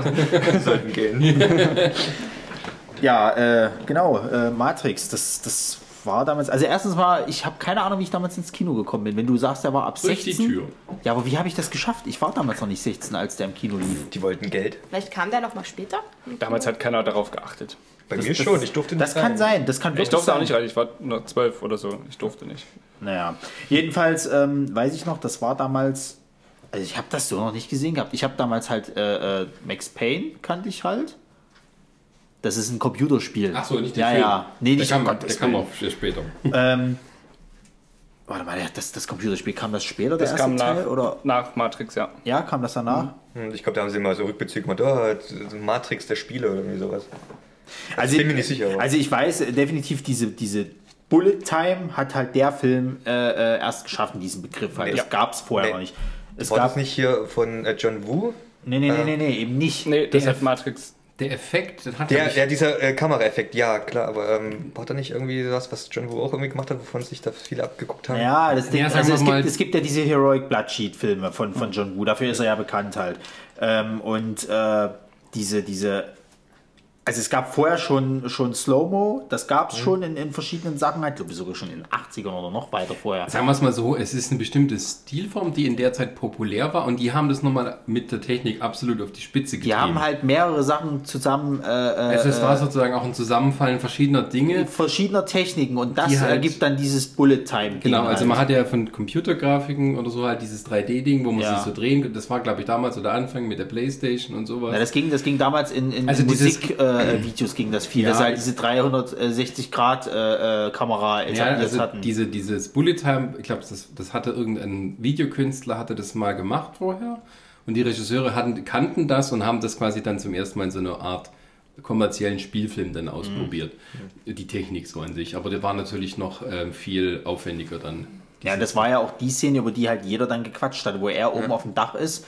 Äh, äh, Agent Smith war es, glaube ich, damals, schießt John- halt auf ihn Johnson und er, er sich dann halt einfach so nach hinten tausendmal verarscht in irgendwelchen Kram und so. Also die Wichtigkeit eines Filmmoments kannst du immer an der Ja. Zahl der Ja, ja. Parodien messen. Genau wie hier Trinity, wenn sie jetzt äh, nach oben springt Ja, und diese ja. komische Pose einnimmt. Oder, oder die Duschszene im Psycho. ja. Ja. Erst dann ist ein Film gut, wenn er verarscht wird. Genau. Wenn du zuerst die Verarsche kennst, bevor du den Film siehst. Aber das war halt auch so eine, so eine, so eine Zeit, äh, ich meine, ich war zu der Zeit, war ich auch extremer Fan von so Hongkong-Actionfilmen und so weiter und so fort und du hattest dort halt extrem gute Martial-Art-Kämpfe halt drin gehabt. Ja, die haben Und das von die- Amis, das kanntest du vorher nicht. Du kanntest vorher Die haben sich ja die wie sie geholt. alle hießen. Und monatelang trainiert. Ja, ja. Ja. Und, und teilweise, glaube ich, die Stunts sogar auch selber gemacht. Ja, ne? Keanu Also- Reeves hat, glaube ich, alles Ja, mit ja. Und ähm, die Story voller Symbolik. Also du hast da alles mögliche an Symbolik drin. Das geht schon mit den ersten Szenen los, wo einfach nur eine, eine Zimmernummer genannt wird und hier im Vers so und so ist das das und das bedeutet und bla. Äh, hatte ich heute früh, hatte ich mir erst noch mal so ein Video angeguckt, da geht es schon los mit die erste Szene, wo du Neo siehst, wie er halt schläft und im Hintergrund im, im Schatten du siehst, wie irgendwelche Computerzahlen so runter. Ja, das bedeutet dies und das und dass wir in unserer Netzwelt gefangen sind und so. Was ich interessant fand, dass dieser Film ja eigentlich auch schon diese, diese Internetgesellschaft so, so äh, angeprangert hat, die da zu dem Zeitpunkt noch gar nicht so krass war, weil das Internet war ja noch frisch zu der Ja, Zeit. gab es noch kein Facebook. Ja, Nee. Ja, Hat man noch Modems, mit dem was ich eingewählt habe. Also im Allgemeinen, ich meine, sei jetzt mal dahingestellt, wie die, wie die Nachfolger dann waren, wobei ich sagen muss, der zweite war auch noch okay. Da hatten sie ja dann, glaube ich, dann revolutionär dieses, dass mehrere äh, äh, Figuren von demselben Typ halt eben äh, auf dem Das Bildschirm waren so. Full CGI-Menschen. Ja, das war, glaube ja. ich, sogar aber der größte Kritikpunkt dabei, weil man es halt sehr deutlich gesehen hat. Ja, ja. Und erst mit Teil 3 hatten sie dann wirklich auch mal die Masken oder die Roboter aufgestellt, wo es wieder besser aussah. Wobei Ja. du auch sagen musst, damals hat es einen, glaube ich, noch nicht so gestört, weil du es noch nicht kanntest. Ja, nee, das heute ziehen- das ist wie damals mit Mumie 2. Ich weiß noch, wo ich im Kino war und ich The Rock als, als CGI-Halbskorpion-Vieh, das hat mich nicht gestört. Guck ich es mir heute an, denke ich, um Gottes Willen. Das sieht wirklich schlimm aus. Ja, ich glaube, Teil 2 lebt aber halt noch mehr, weil dieses Philosophische kam dann mit den Architekten noch so ein Ja, ja, bisschen. ja. Im Teil, äh, in Teil 3 hast du das quasi gar nicht. Du hast keinerlei Philosophie drin. Ja, du hast, als Jesus. nein, ich meine, wo die aber auch mal so darüber reden. Ach so. Also klar, du hast auch ein bisschen Symbolik drin, aber im Endeffekt ist es bloß Agent Smith gegen Neo. Was noch? Das war halt, glaube ich, das, das, das, das, das, es war noch relativ leicht, der erste Teil. Du hattest noch nicht so viel drin. Es hat ja fast nie in der, in der wirklichen Welt gespielt. Das wollte ja auch kein Schwein sehen. Weil das war ja so die größten Kritikpunkte an Teil 3, dass keine Sau die Stadt sehen wollte oder die Kämpfe in der Stadt. Weil das, das sah halt trist aus. Es war halt so dieses typische Dystopie-Ding und hast nicht gesehen. Es war halt mal ganz interessant zu sehen, wie diese Maschinen halt diese Erntefelder halt eben äh, sich angucken und so weiter. Aber ansonsten wolltest du das halt nicht sehen. Und, und eher hatten- cool war es halt, wie die in dieser Matrix halt agieren. Die hatten sich teilweise auch ein bisschen selber ins Bein geschossen. Da gab es ja dieses, diese äh, Matrix-Zeichentrick. Animatrix. Oder äh, Animatrix. Äh, Du glaubst gar nicht, was die alles gemacht haben um dieses Ding halt. Das gab ja, Computerspiel, aber die waren ja es gab alle richtig Animatrix. gut. Die waren ja alle richtig gut. Ja, da möchte ich Bis auf auch Enter the. Matrix. Also das Computerspiel war richtig scheiße. Nee, aber ich meine, es sind nur diese Animatrix-Filme. Ja. Und das waren alles so schöne Beschäftigungen mit dem Thema. Und dann waren die Fortsetzungen nicht mehr so richtig auf dem Niveau teilweise. Also ich meine, das muss man dem Film ja auch anrechnen. Den ersten Teil, der hat es nicht so ausgeführt, aber das Worldbuilding war einfach sau interessant. Ja. Und einfach die, wenn du einfach so eine Welt geschaffen hast, mit der, in der man sich austoben kann, Hm. dann ist es halt für mich einfach schon ein Klassiker fast schon. Also Ja, ja. deswegen ist er wahrscheinlich auch so gut und deswegen freue ich mich, wenn vielleicht tatsächlich doch nochmal ein Film kommen sollte. Weil ich finde, die Welt gibt noch viel mehr her. Gerade wie den Das Schöne ist ja vor allen Dingen, sie haben ja damals mal noch mal ein Computerspiel rausgebracht, wo du ja Neo wirklich noch mal gespielt hast. Also es gab ja dieses Ende der Matrix und es gab noch mal irgendwie Matrix Neo's Path oder irgend so ein? Quatsch. Und da haben sie das Ende noch mal anders gemacht. Da haben die Wachowski-Brüder, haben die, wie werden sie ausgesprochen? Geschwister. Wachowski. Wachowskis, genau. Die Damals sind- war's genau, noch- Geschwister. Ja, noch, Damals und ähm, da haben sie, sie, haben sie dann, da warst du an dem, an dem Punkt, wo du gegen Agent Smith kämpfst. Und dann haben sie halt gesagt gehabt, so, hier machen wir jetzt mal einen Cut. Wir wissen ganz genau, ihr mögt das Ende nicht vom Film und wir können das ja auch nicht für ein Computerspiel machen und tralala. Deswegen haben wir uns gedacht, wir machen jetzt mal was ganz anderes. Was haben sie uns gegeben? Wir haben gegen den riesigen äh, Agent Smith gekämpft, auch so in Dragon Ball Manier und dann hast du den Virus dann gelösht und das war das Ende. Und dann warst du äh, glücklich. Hast du einmal Antivir drüber laufen lassen? Genau. Aber ich muss sagen, ich mochte, also Gott, ich hoffe, äh, niemand gegen mich ist, ich mochte das Ende von äh, Revolution. Ja. Ja. Also ich fand das, die Aufopferung gut, Ja. die damit verbundene Löschung und vor allem das letzte Gespräch zwischen Orakel und den Architekten fand ich super. Wo er auch mal so sagt, hier, hm, was glaubst du, was, was, äh, was ich bin? Ein Mensch? Und dann geht und einfach sie auf eine bessere Zukunft hat hofft, vor diesem übelsten CGI-Sonnenaufgang, äh, weil es nochmal so eine Tür offen gelassen hat, aber es ist trotzdem so eine gute Mischung war, weil es trotzdem zu Ende war. Ja. Für, zumindest für die Neo-Saga. Also ich war auch einer derjenigen, da war ich auch ein bisschen alleine, der halt auch den dritten Teil mochte. Und äh, ich fand auch das Ende gut. Es gab auch so eben auch so, ähm, ich finde halt innerhalb dieses, dieses, dieses, dieser Welt und wie das eben die Regeln und sowas funktionieren, war die Lösung ein bisschen antiklimaktisch, weil er sozusagen nur sich selber gibt. Aber das fand ich wieder gut, weil er quasi dann auch so dieses äh, Auserwähltsein da und diese Messias-Anleihen äh, kommen dann wieder sozusagen äh, als Geschichte rund. Ich glaube, die Rüber. Leute waren damals einfach noch nicht bereit für dieses Ende. Ich weiß es nicht, ob die Leute auch ganz komische Erwartungen dran hatten. Naja, du hast, du, hast ja, du hast ja einen Riesenkram aufgebaut und die meisten hatten, glaube ich, eher gedacht, okay, es wird so enden, die Maschinen sind besiegt, die Menschen kommen wieder an die Ja, Oberfläche. das war alles aber sehr konventionell und das machen Natürlich. die Wachowskis halt nicht. Ja, ja. Und dann, äh, und also ich glaube, das, das Ding war auch, dass beim ersten Matrix wurde halt noch so viel im Dunkel gelassen, Ja. dass jeder sich so ein bisschen seinen Teil denken konnte und überlegen konnte, wie das ist. Und die anderen haben halt relativ viel aufgeklärt, sodass halt bisschen wenig Myst äh, Mystery übrig bleibt. Ich glaube, das heißt, das Problem, was du auch gesagt hast mit der echten Welt. Im ersten Teil wird Sion, oder wie die Stadt Sion, heißt, Ja, ja. genannt und es wird in den Himmel gelobt und so weiter. Und dann im zweiten Teil siehst du es halt und dann hast du diese Tristesse drin. Und deswegen war das so mh, übelster Bummer irgendwie. Ja. Und Ab und glaub, zu gibt es eine Orgie und dann ist halt die Orgie war komisch. Also das, die Szene war echt irgendwie sehr seltsam. Die Rave-Orgie. Da gab es aber irgendwie für, für die MTV Movie Nights war das, glaube ich, irgendwie so. Da hatten sie auch mal so, so einen Sketch dazu gemacht. Ja, ja, super. Wo der eine irgendwie so da, da steht, ja, eigentlich sind wir alle traurig, aber wir raven den ganzen Tag und so. Das war hier mit Justin Timberlake und Ja, ja. Ähm, den in von American Pie. Äh, John Scott- William Scott. John William Ja. Scott.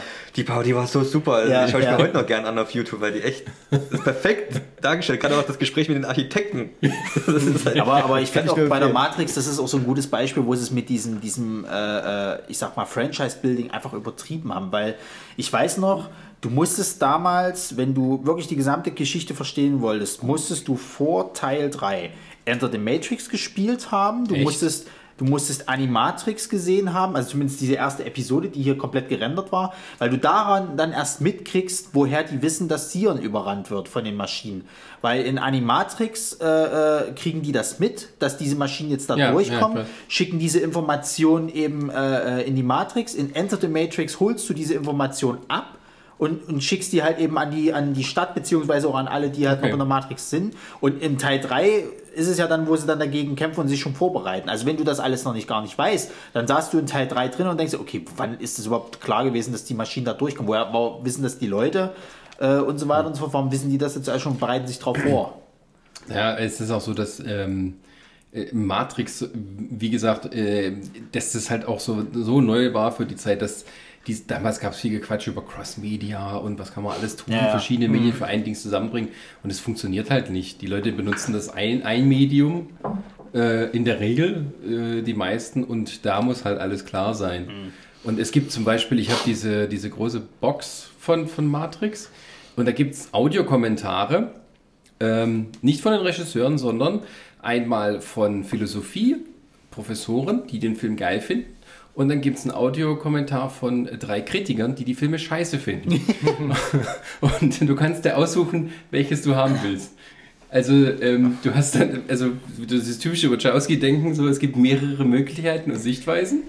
Und es steht auch so in den Show Notes mit drin von wegen, Moment, ihr wollt, dass wir Leute engagieren, die den Film runtermachen, ihr wollt, dass wir die auch noch da bezahlen dafür. ja, okay. Aber wer das möchte, das kann man auch so schön sehen. Äh, da gibt es diese eine am Schluss, wo er gegen Agent Smith kämpft, so, wo diese halt sich alle in der Stadt versammeln die alle so loben, ja, die Konfrontation hier, du um. Ja, Regen bei einem Kampf, das typische Klischee. Was Wo ich da auch so gelesen habe, dass der Regen soll ja diesen Matrix-Code ja irgendwie so simpel Das ist im ersten Teil auf jeden Fall, Wenn- wo der, wo der Neo das erste Mal quasi in diese Limousine steckt, wo er diesen, diesen Schrimp aus seinem Bauch gezogen bekommt. da ist es auch so, dass die ganze Zeit der Regen tropft halt genau in der, in der Matrix-Manier da lang. ja, ja, das ist so. Ja, aber aber wir sind mal, die haben es halt geschafft. Über den Film wird gesprochen und da kann man auch sehr viel rein interpretieren. Was gibt's Besseres? Immer seitdem haben sie ja irgendwie. Der war ja mehr- auch revolutionär. Also Ja. ich meine, wenn allein von den ganzen Technikkram, wie viel oft wurde jetzt Slow Motion irgendwo mitverwendet so und, und, und auch die die Kampfszenen. Ich meine, Keanu Reeves zum Beispiel, der der also er hat ja nicht alles Stunts gemacht. Es gab ja einen, der der ihn dann äh, auch auch vertreten hat und der macht ja jetzt gerade die ganzen John Wick äh, äh, Filme. Genau. Wenn du jetzt mal die Action anguckst halt äh, von John Wick und dann eben Matrix. Ich meine, die Kampfszenen sind eins zu eins ohne jetzt natürlich hier diese ganzen, äh, wir springen äh, irgendwo hin, Zeug und bla. Aber ansonsten halt, es ist immer noch handgemachte Action. Das war bei, bei Matrix auch damals halt so. Sie haben halt schon versucht, äh, gutes, äh, also gute, gute Action oder, oder, oder so Kampfszenen halt zu machen. Und ähm, die Mode, ne? also Ledermäntel waren damals cool zu dem Zeitpunkt dann. Gab es überall. Agenten. Agenten waren immer dann diese Typen im Anzügen und, und, und, und, und Sonnenbrille. Jetzt benutzen halt viel, viel, äh, sagen wir mal, Popkultur, so, Ja. äh, ähm, wie soll man sagen, Symbolik oder Codes, hä, wie man das so nennt, Ja. und vermischen das Ganze zu so etwas sehr unterhaltsam. Also das ist halt so ein schönes, was soll man sagen, äh, so, so ein so ein Schmelztiegel Ja. an ganz verschiedenen Einflüssen. Das merkst du, woher die alles haben und das ist ihre Version davon. Das Ja. ist so. Allein schon die Frage, dass man sich danach gefragt hat, hm, leben wir vielleicht in der Matrix? Ja, genau. Ist das, das Ja, war ja. gerade ein Glitch vielleicht? Gab es ja auch ganz viele so, Genau. aus Spaß, manche vielleicht sogar wirklich ernst gedacht haben, wir leben in der Matrix. Ja, es wie Leute Déjà-vu ist ein Fehler in der es Matrix. solche Ja. Leute gibt, die denken, dass die Erde äh, flach ist. Ne? Ja, ja, aber diese, aber ein schon solche Sprüche wie hier gibt es einen Fehler in der Matrix oder Ja. so, das ist halt, man versteht das nicht, wenn man nicht weiß, dass es diesen Ja, ja. Okay. Ja, aber wie gesagt, sie haben sich ja dann immer mal versucht, nochmal zu steigern. Also ich meine, im zweiten Teil, das war, war glaube ich, so das Verkaufsargument irgendwie die, die längste Autobahnverfolgung, die es in der Geschichte, glaube ich, dann bisher gab. Also in der, in der Filmgeschichte. Wo sie irgendwie eine, ein Stück Autobahn stillgelegt haben. Ja, ja, ja. Also es war ja auch riesenaufwendig. Die war auch großartig. Also da gab es auch nichts zu meckern. Und der Score von allen drei Filmen Ja. ist Wahnsinn. Also, Wer hat denn den eigentlich gemacht? War das nicht auch hier irgendjemand Bekanntes? Bestimmt. Bestimmt. Hans Zimmer wahrscheinlich. Ende. Ja, und was natürlich auch für ein, kann also was, was auch noch für, für Teil 1, was ich auch immer wieder mir gerne angucke, ist die Szene, wo die in diese Lobby reinrennen und dann diesen, Ah, diesen die- Shootout haben. Also, hm. die ist großartig. ja, Aber da ist die Musik auch, äh, die kennt, erkennt man dann immer, Ja. wie die losgeht. Ja, ja. Da gab es sogar früher beim, für den PC einen Benchmark, der diese Szene quasi nachstellte. Du konntest gucken, wie viel Werte. äh, Das war auch zum Beispiel das, was ich bei Enter the Matrix immer gerne gemacht habe, dann dieses, dieses an der Wand lang klatschen und dann so, so einfach, einfach weil es konntest. Ne? Es hat nichts gebracht, du hast niemanden getroffen, aber du konntest es tun. Ja. Nee, am besten hast du das in Conquer's Bad for Day äh, gemacht, falls du das Spiel kennst. Ja, ja, ja. N64. Da gab es genau diese Szene auch nochmal, musstest du halt mit Conquer da andere Wiesel halt Ja. abschießt. Das war super. Don Davis hat die Musik von Matrix. Der hat Hat der noch nicht irgendwas mehr gemacht? viel. Also, Der hat äh, Jurassic Park 3. oh, das war dann wahrscheinlich das Ende. er hat nach nicht mehr so viel gemacht. Ja, heutzutage wäre das wahrscheinlich so ein Junkie XL äh, Score wie bei Ja, Mad ja. Max oder so. Das würde passen, so von der Art. Oh, Mad Max Soundtrack ist eh. Ja. Der hat Ja. viel Oder Wonder Woman. Fernsehen gemacht. Und danach nicht mehr so richtig tolles Zeug. Na jo, keinen Bock mehr gehabt. Wahrscheinlich reich genug geworden. Ja, Oder Das ist ja, glaube ich, Keanu Reeves hatte der nicht irgendwie Rechte an der Figur Neo. Und darum kann er sich eigentlich sein Leben lang jetzt nur davon ernähren. Habt ihr, habt ihr euch mal angehört, warum äh, Will Smith damals die Rolle ausgeschlagen hat? Das Ne? ist Comedy pur. Äh, Er hat irgendwie gemeint gehabt, äh, äh, dass er, er fand das damals nicht richtig irgendwie. Also er fand das, das Skript auch ein bisschen lächerlich und da hat er nicht gedacht, dass Er das ein nicht Erfolg verstanden wird und oder so, ne? Ja, ja, irgendwie sowas war das. Also, völlig hanebüche Hat er, hat, er nicht, hat er nicht Wild Wild West stattdessen gemacht? Ja, genau. genau. Hat er sich sehr gut Das Skript von ist absoluter Quatsch. Aber Riesenroboter im Wilden Westen, einwandfrei, mach ich mit. Ja, das hat er mal erzählt, aber auch in irgendwie so einem Interview, dass er damals halt so, puh, puh, puh, ich will nur Filme machen, wo ich Nummer 1 äh, im Kinokasse bin und so. Aber das war doch, wäre doch mit Matrix gewesen. Also ich Ja, meine, Das der- wusste er hatte nicht. Das war. Obwohl ich ja sagen muss, dass mir Wild Wild West doch sehr gefällt, muss Mir ich sagen. also ich gehöre leider auch. zu den Menschen, die den. ja, für den Moment kann man das mal machen, aber. Der, Im Nachhinein ist der Film ultra dämlich, aber ich weiß noch, dass ich den Film wirklich mochte, als er rauskam und habe den sehr oft auf Kassette geguckt. Ich habe den auch damals im Kino geguckt. Ich Ich, war halt Will Smith-Fan, aber Ach, der ist auch, das ist auch so ein Film, der hat sich ganz schön viel getraut, oder? Wild Wild West. Also es war kein typischer Western-Film, wo nö, na, die so, haben ja viel auch mit so, so Steampunk Steampunk-Kram gearbeitet, genau. Oh, das Ja. war super. Gerade diese, diese komischen äh, Kreissägenscheiben, die Ja. da hinterhergeflogen kommen. Dann Kopf total absurd, von wegen, wir können den letzten Moment über das Augenlicht erkennen. das war Ich glaube, der Film hatte vor allem dahinter so viel Kritik einstecken müssen, weil es halt so ein bisschen so viele so, so Cringe-Momente gab. Ja. Immer wieder. Aber an sich ist das so ein netter Actionfilm, der da so man- dahin Das war super. geht. Also ich fand den nie so schlimm, wie er dann hinterher gemacht wurde. Yeah. Ke- Kennst du diese eine, äh, kennt ihr diese äh, Kevin Smith-Geschichte? Das müsst ihr euch mal, äh, googelt mal bei Kevin Smith, äh, A True Story about Superman Script oder sowas. Der hat- macht immer diese Abende da, wo er so Evening with Kevin Smith. dann Also ihn nicht mit, Lu- äh, mit, mit Nicolas Cage, den, den Superman-Film, der nie gemacht wurde. Äh, doch, auch der mit. Okay. Und er hat ihn einer mal gefragt, ob wie das nun wirklich war. Und dann erzählt er, also guckt es euch an, es geht 20 Minuten, ist im Prinzip eigentlich nur ein einziger langer Witz, der auf eine Pointe rausläuft. Aber es ist alles wahr, wenn wir gerade das davon haben. Ja, und ähm, genau. Aber wie, ob die Welt heute anders wäre, wenn Will Smith Neo wäre? Also Das kann man hätte, sich glaube gar ich, nicht nicht, funktioniert. das kann man sich irgendwie Ich gar weiß nicht, ich so finde, halt, vorstellen. ich finde halt auch, dass, dass, dass, dass Keanu Reeves halt gut alt als, als Neo funktioniert, weil er. Bei Will Smith hätte ich immer so Kein Angst Talent gehabt, dass der das eher ins Lächerliche gezogen hätte, weil der war ja immer so ein bisschen dieser, dieser, dieser Comedy-Charakter halt. Mhm. Ist ja scheißegal, welche Rollen er damals dann gemacht hat, aber es war ja immer so, er hat einen coolen Er hat- Spruch er hat immer Will Smith und hat aber gespielt. immer so ein bisschen Ja. locker gemacht, so ja. Und, und Keanu Reeves war aber eher in dem Ding schon ernsthafter, ein bisschen kühler halt eben, hat das alles nicht so ganz glauben, weil das er jetzt der Auserwählte ist, aber das hat irgendwie funktioniert. Das ist halt Keanu Reeves, bei denen funktioniert es aus Prinzip. Der ist der beste schlechte Schauspieler, den wir äh, gerade haben. Das, das Ding ist, nur er kann halt wirklich John Wick spielen. Weil teilweise, was er an Dialogen raus und an Sprüchen, auch meinetwegen bei äh, Matrix, wenn er sagt, "Uah", das kann nur Keanu Reeves, ohne dass man sagt, nö, das ist doch lächerlich. Nein, aber Ja, der er, darf ist, das. er ist ein bisschen so auch so Projektionsfläche. Er, hat Ja. so, Ja. er ist ein Mann ohne Eigenschaften, aber dafür ziemlich cool. der geborene Underdog. Er ist halt so immun gegen schlechte Dialogzeilen äh, wie gefühlt, finde ich. Also, der kann halt alles sagen.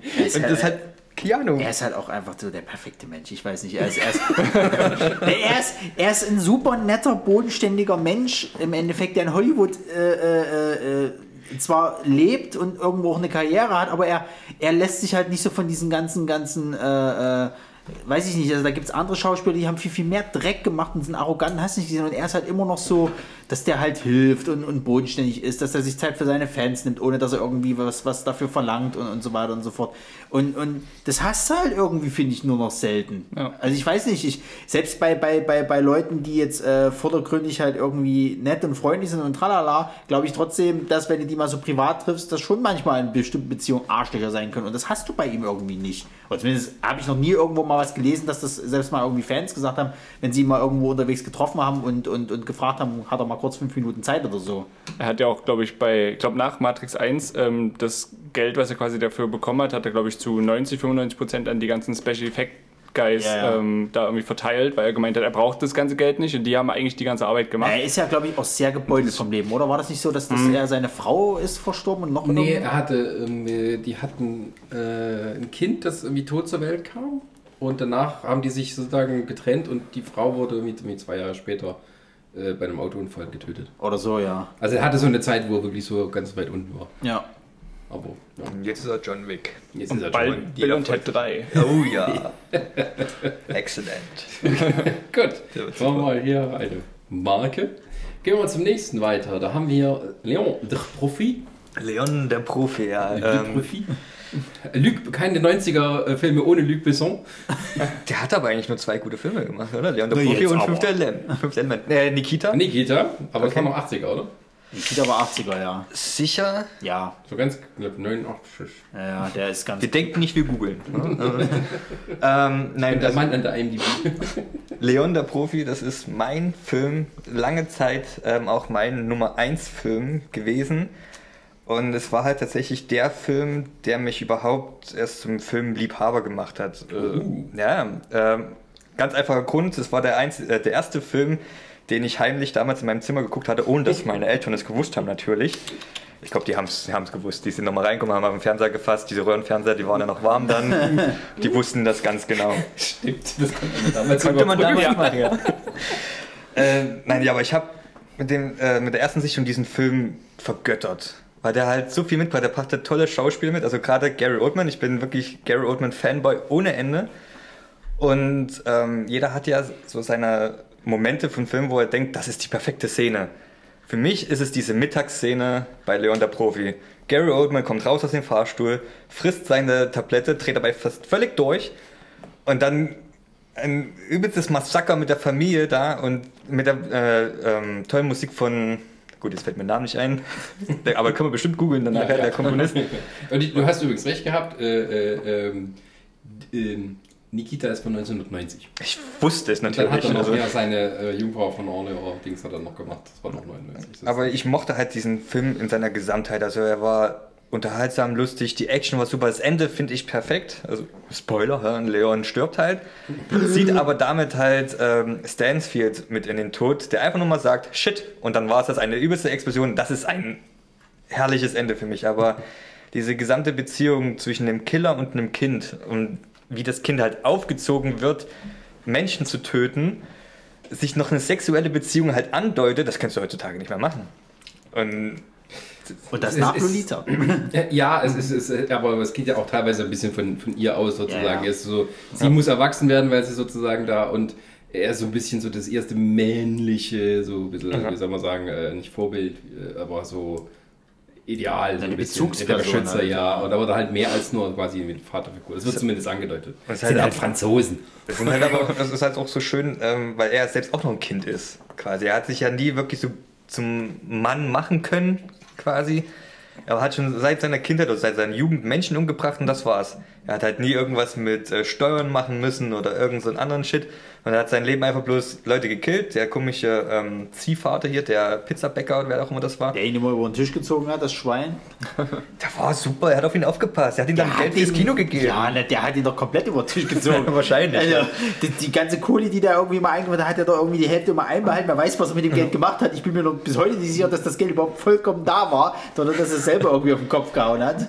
Äh, Ich fand einfach diesen Stil von dem Film, auch wie Leon aussah mit diesem langen Mantel, diese Sonnenbrille. Ich habe mir damals tatsächlich eine Sonnenbrille gekauft mit auch solchen runden Gläsern, nur wegen Leon. Ich glaube, das haben viele gemacht, oder? Das war doch dann richtig angesagt. Das ist nicht mehr. So viele. Kultszenen auch mit äh, der Milch vor allem, also Ja. dass sie da ähm, aufgezogen wird. Oder wie gesagt, Gary Oldman, ich liebe äh, diese Rolle in Stan, äh, in, in Leon, wo er Stans Feed-Körper und wenn er dann solche Zitate bringt, ich habe keine Zeit mehr für diesen Mickey Mouse Bullshit. Ich glaube, nachdem ich das gehört habe, habe ich dann zwei Wochen lang das permanent in der Schule gesagt. Bring me everyone. Everyone! Everyone! es, war, es war spitze. Und dann, ähm, wie gesagt, lange Zeit ähm, auf Platz 1 bis 2010 ungefähr, wo ich dann zufällig auf Oldboy getroffen bin, mir diesen Film gekauft habe und seitdem ist es leider nur noch meine Nummer 2. Aber ich finde, es ist der, ah, doch, ich gehe mal so weit und sage, für mich ist der beste Film der 90er Jahre. Ich verbinde mit dem so viel. Ich habe ihn auf VHS, auf DVD und auf Blu-ray. Vielleicht kaufe ich noch digital, aus Prinzip. Die 4K-Kopie. Gibt's die? Weiß ich nicht. Ich- Bestimmt, Irgendwann. aber bei der Qualität äh, von der Aufnahme bringt das 4K wahrscheinlich Aber, nicht aber jetzt so mal viel. ganz ehrlich, bei den ganzen Dingern, die jetzt mal wieder im, im, im Kino nochmal wieder neu äh, äh, quasi gezeigt haben, frage ich mich, warum da noch nie was gekommen ist. Weil müsste es nicht auch langsam mal Zeit werden, dass der nochmal wieder neu äh, im Kino gezeigt wird? Vielleicht nächstes Jahr, keine Warum Ahnung. nicht? Ist doch super, Oder meinst das du oder meinst zu du- erleben. Ich bin sehr offen, was Remakes angeht, muss kein ich sagen. Remake, kein Remake. Ich meine, den so wie er ist, jetzt nochmal im, im Kino einfach so. zu zeigen. Vielleicht Okay. nicht groß genug oder so für Er ist ja damals auch, glaube ich, ein bisschen gefloppt, oder? Wurde von den Kritikern gar nicht mal so gut aufgenommen. Ja, es ist halt ein französischer Film. Ne? Die Amis, die sind da halt, also obwohl Amis mitgespielt haben, war das halt so. Eric Serra ist der Komponist. Wusste Der, ich. der hat auch äh, Golden Eye gemacht. Natürlich. Der, der war auch so ein bisschen Pop-Komponist. Der, der war alles 90er. Eric Serra ist auch 90er. Wie gesagt, Einfach mal bei YouTube Leon der Profi oder Leon einfach nur und nun eingeben für Mittag und dann diese Szene einfach genießen. Wenn die Kamera diesen Gang lang geht, die ganzen komischen Polizisten, wo ich mich immer wieder bis heute frage, wie die Polizisten sein können, durchkommen und dann kommt Gary Oldman raus und schießt alles nieder. Das ist halt, das ist super. Ich finde es großartig. Ja, vor allem, der hatte ja auch so eine gewisse Härte halt, die, die, äh, war, der ab 16 freigegeben? Ja, Ja. ne? Also zumindest Äh? die jetzige Blu-ray ist ab 16. Okay. Na gut, ja. War das nicht aus dem Ab- Vielleicht Aber, aber der hatte trotzdem so eine, so eine Härte, dass das tat weh beim Zugucken irgendwie. Also gerade wenn, wenn er, wenn Gary Oldman da hier in das, in das Badezimmer reingeht und die Frau da halt, also Ja. die Mutter halt eben äh, in der Badewanne abknallt und der ganze Schaum rot wird auf einmal, Mhm. das ist schon heftig teilweise. Dass halt die Tochter, gut, oder die, die Jugendliche gekillt wird, okay, geschenkt. Aber dass der kleine Junge quasi noch umgebracht Ja, ja. wird. Dann. Also fand ich schon halt hart. Und dann, wie gesagt, dass die elfjährige Natalie Portman, in ihrer ersten Rolle übrigens, Ja. ähm, aufgezogen wird, Leute zu killen. Ich glaube aber, nee, im Film bringt sie keinen um. Bis zum Ende. Sondern, Doch, die bringt doch, wo er dir beibringt quasi, wie, wie er schießen soll, oder verwundet ihn nur. nee, die macht, also sie hat ja immer bloß die Platzpatronen. In den ja, Scharfschützengewehr und in den äh, äh, kleinen Handfeuer-Ding. Ja, ich erinnere mich. Ist eigentlich nur Leon, der umbringt. Aber allein schon die Tatsache, dass er sie mitnimmt zu Aufträgen, Ja. Naja, er bringt ihr das ja wirklich dann bei. So. Ja. Er, er lässt sie zwar niemanden richtig umbringen, aber er bringt ihr das schon bei. Und es soll ja dann implementieren am Ende sozusagen, dass sie das dann quasi weiterführt, so nach dem Motto. Und ich hätte auch erwartet, dass irgendwann mal eigentlich ein Film wieder mit ihr vielleicht sogar mit Es war ja, es war ja, war ja lange im Gespräch, dass sie es machen wollten und dann hatte Luc Besson irgendwann den, wie hieß der Film? Valerian? Der, nee, nicht, nicht, nicht der, der mit, mit, ähm, mit äh, hier Zoe, äh, äh, wie heißt sie hier, die Gamora spielt? So ist Saldana. Ja, genau. Colombianer. Genau. Der, da, da, da hatten dann viele gedacht, okay, vielleicht wird das jetzt das Ding so nach dem Motto. Und dann, also es wäre wahrscheinlich eins zu eins die Story gewesen, da aber es haben aber das auch nicht äh, Natalie durchgezogen. Portman Lust drauf haben. Das ist ja jetzt auch noch die Frage. nee, wird sie nicht mehr haben. Ja, eben. Ich glaube auch nicht mehr. Aber da vielleicht so als Dankbarkeit, von wegen, du hast mich hier hingebracht in die Filmwelt. Aber- wenn sie mal noch lustig ist. Aber vielleicht, vielleicht muss sie noch ein bisschen reinaltern, damit sie dann noch so äh, dem gleichen äh, so rüberkommt wie, wie, wie äh, äh, Jean Reno. Na gut, aber das ist ja mit vielen Sachen so. Ich meine, bei Quentin Tarantino, bei Kill Bill hatten sie auch schon ein paar Mal überlegt gehabt, ob sie die, die, die Tochter da von der einen. Ja, das, das ist aber tatsächlich, das ist Worldbuilding. Du machst dir als Zuschauer Gedanken, na, wie könnte es denn so in 20 Jahren weitergehen? Ja. So, und, ähm, aber äh, es ist nicht wirklich mehr als nur so ein Fanfilm. Natürlich. Gedanke. Also ich finde, dass das halt Sinn macht, wie, wie, wie halt Leon aufhört, weil das, das ultimative Böse in dem Sinne, der Bösewicht ist besiegt. Leon ist halt auch hinüber und du, hat- er hat die Staffel jetzt, äh, also hat das Feuer jetzt weitergegeben sozusagen und jetzt muss sie halt ihren Weg bestreiten. Das musst du jetzt gar nicht nochmal in einem Film irgendwie verarbeiten oder so. Das ist einfach so, sie geht dem Sonnenuntergang entgegen. Und pflanzt nochmal die Pflanze im Ja. Park. Das war tatsächlich auch ein nochmal ein super Moment. Ich musste ihn mal wieder angucken. Ich glaube, schon 100 Jahre her, seit ich den gesehen Ich habe. habe leider auch schon seit zwei Jahren nicht mehr geguckt. Das ist ein bisschen mehr bei War mir. ja nur noch Nummer zwei ist. Weil ist ja nur noch Nummer zwei. Also, äh, Jedes Wochenende Oldboy.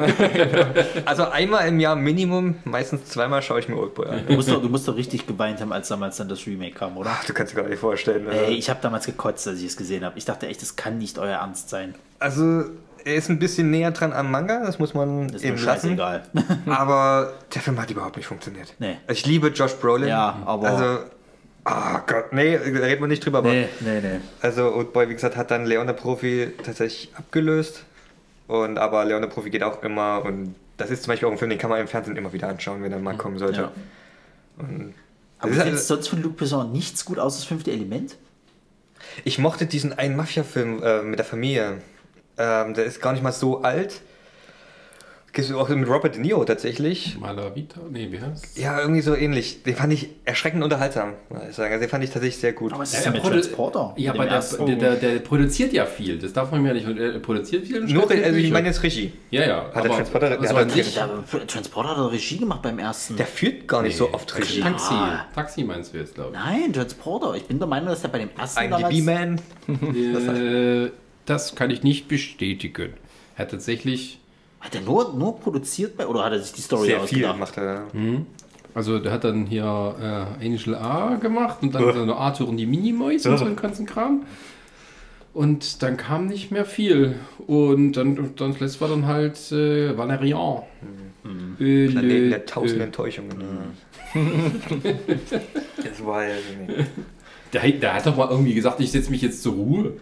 Ja, dann hat er immer noch 20 Filme gemacht hinterher. Ich glaube, also ich halte ihn für einen wirklich fähigen Regisseur. Du darfst ihm aber auf keinen Fall ein großes Budget geben. Ne? ich, das hat er, ich finde, das hat er nicht unter Kontrolle. Hat er bei Valerian, oder wie der Film hieß, Valerian. Der darf äh, halt keine Blockbuster machen. ja. Das ist, glaube ich, das Problem. Der muss eher so, so, so, no- also was heißt normale Filme, aber diese, diese Filme, die halt eben, was, was gibt es einen Begriff dafür, was keine Blockbuster-Filme sind, was, was da vorkommt? Indie? Na, nee, Einfach das ist ja kleinere schon wieder Filme zu, an zu sich. was? Kleinere Filme Ja. oder mittlere Ja. Filme so.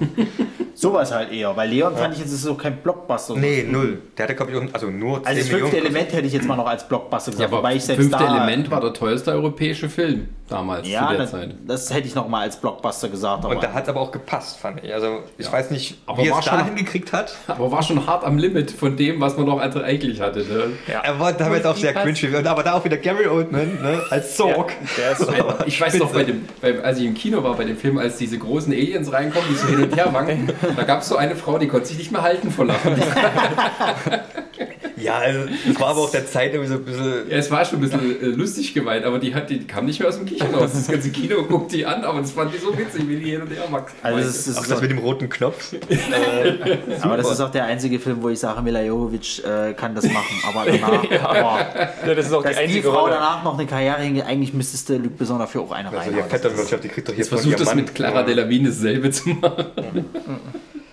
Okay, gut. Warum damit das Thema Leon?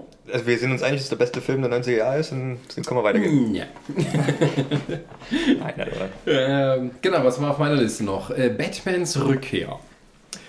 Ähm, das war bei mir deshalb auf der Liste, weil es tatsächlich für mich so jahrelang auch, habe ich immer angegeben, das ist mein Lieblingsfilm überhaupt, was auch mit den Umständen zusammenhing, dass das wirklich der erste Superheldenfilm war, den ich damals im Kino gesehen habe. Und ähm, wann kam der aus? 92.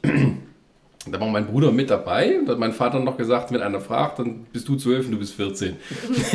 da haben wir gesagt, machen wir uns älter, damit wir reinkommen können. Ähm, und ähm, vorher hatte ich halt nur so Sachen im Fernsehen gesehen und ich weiß auch noch, wie damals der erste Batman rauskam und ich mich so unglaublich geärgert habe, dass ich die noch nicht sehen durfte im Kino. Und dann kam endlich äh, der nächste Film und da ging das dann. Und das war halt für mich extrem beeindruckend, wie es da halt äh, diese ganze Welt da aufgebaut wurde, weil halt Tim Burton konnte sich da noch so tiefer reinversetzen mit seinem Stil. Ähm, ich fand die Story auch etwas komplexer als beim, beim ersten Batman. Ähm, Natürlich mit der Einschränkung aus heutiger Sicht, dass ähm, es viel weniger um Batman ging, als tatsächlich um die ähm, Bösewichte und Nebencharaktere sozusagen.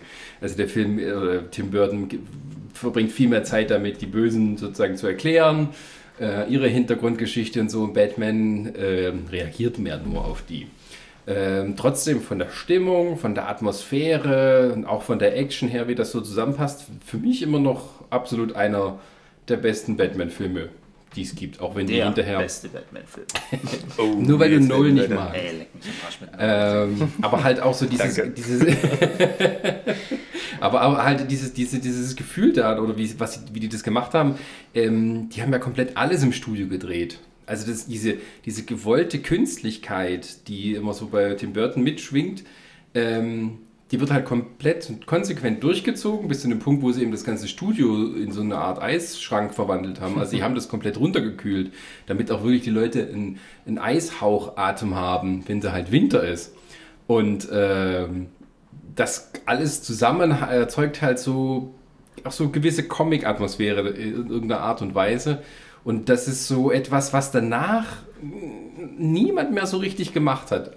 Beziehungsweise, oder wo es ins Alberne abglitt, so mit dem nächsten Der Batman-Film. Schumacher-Film ist. Genau. äh, Robin, Robin, Das oder? ist dann wieder so in die andere Richtung.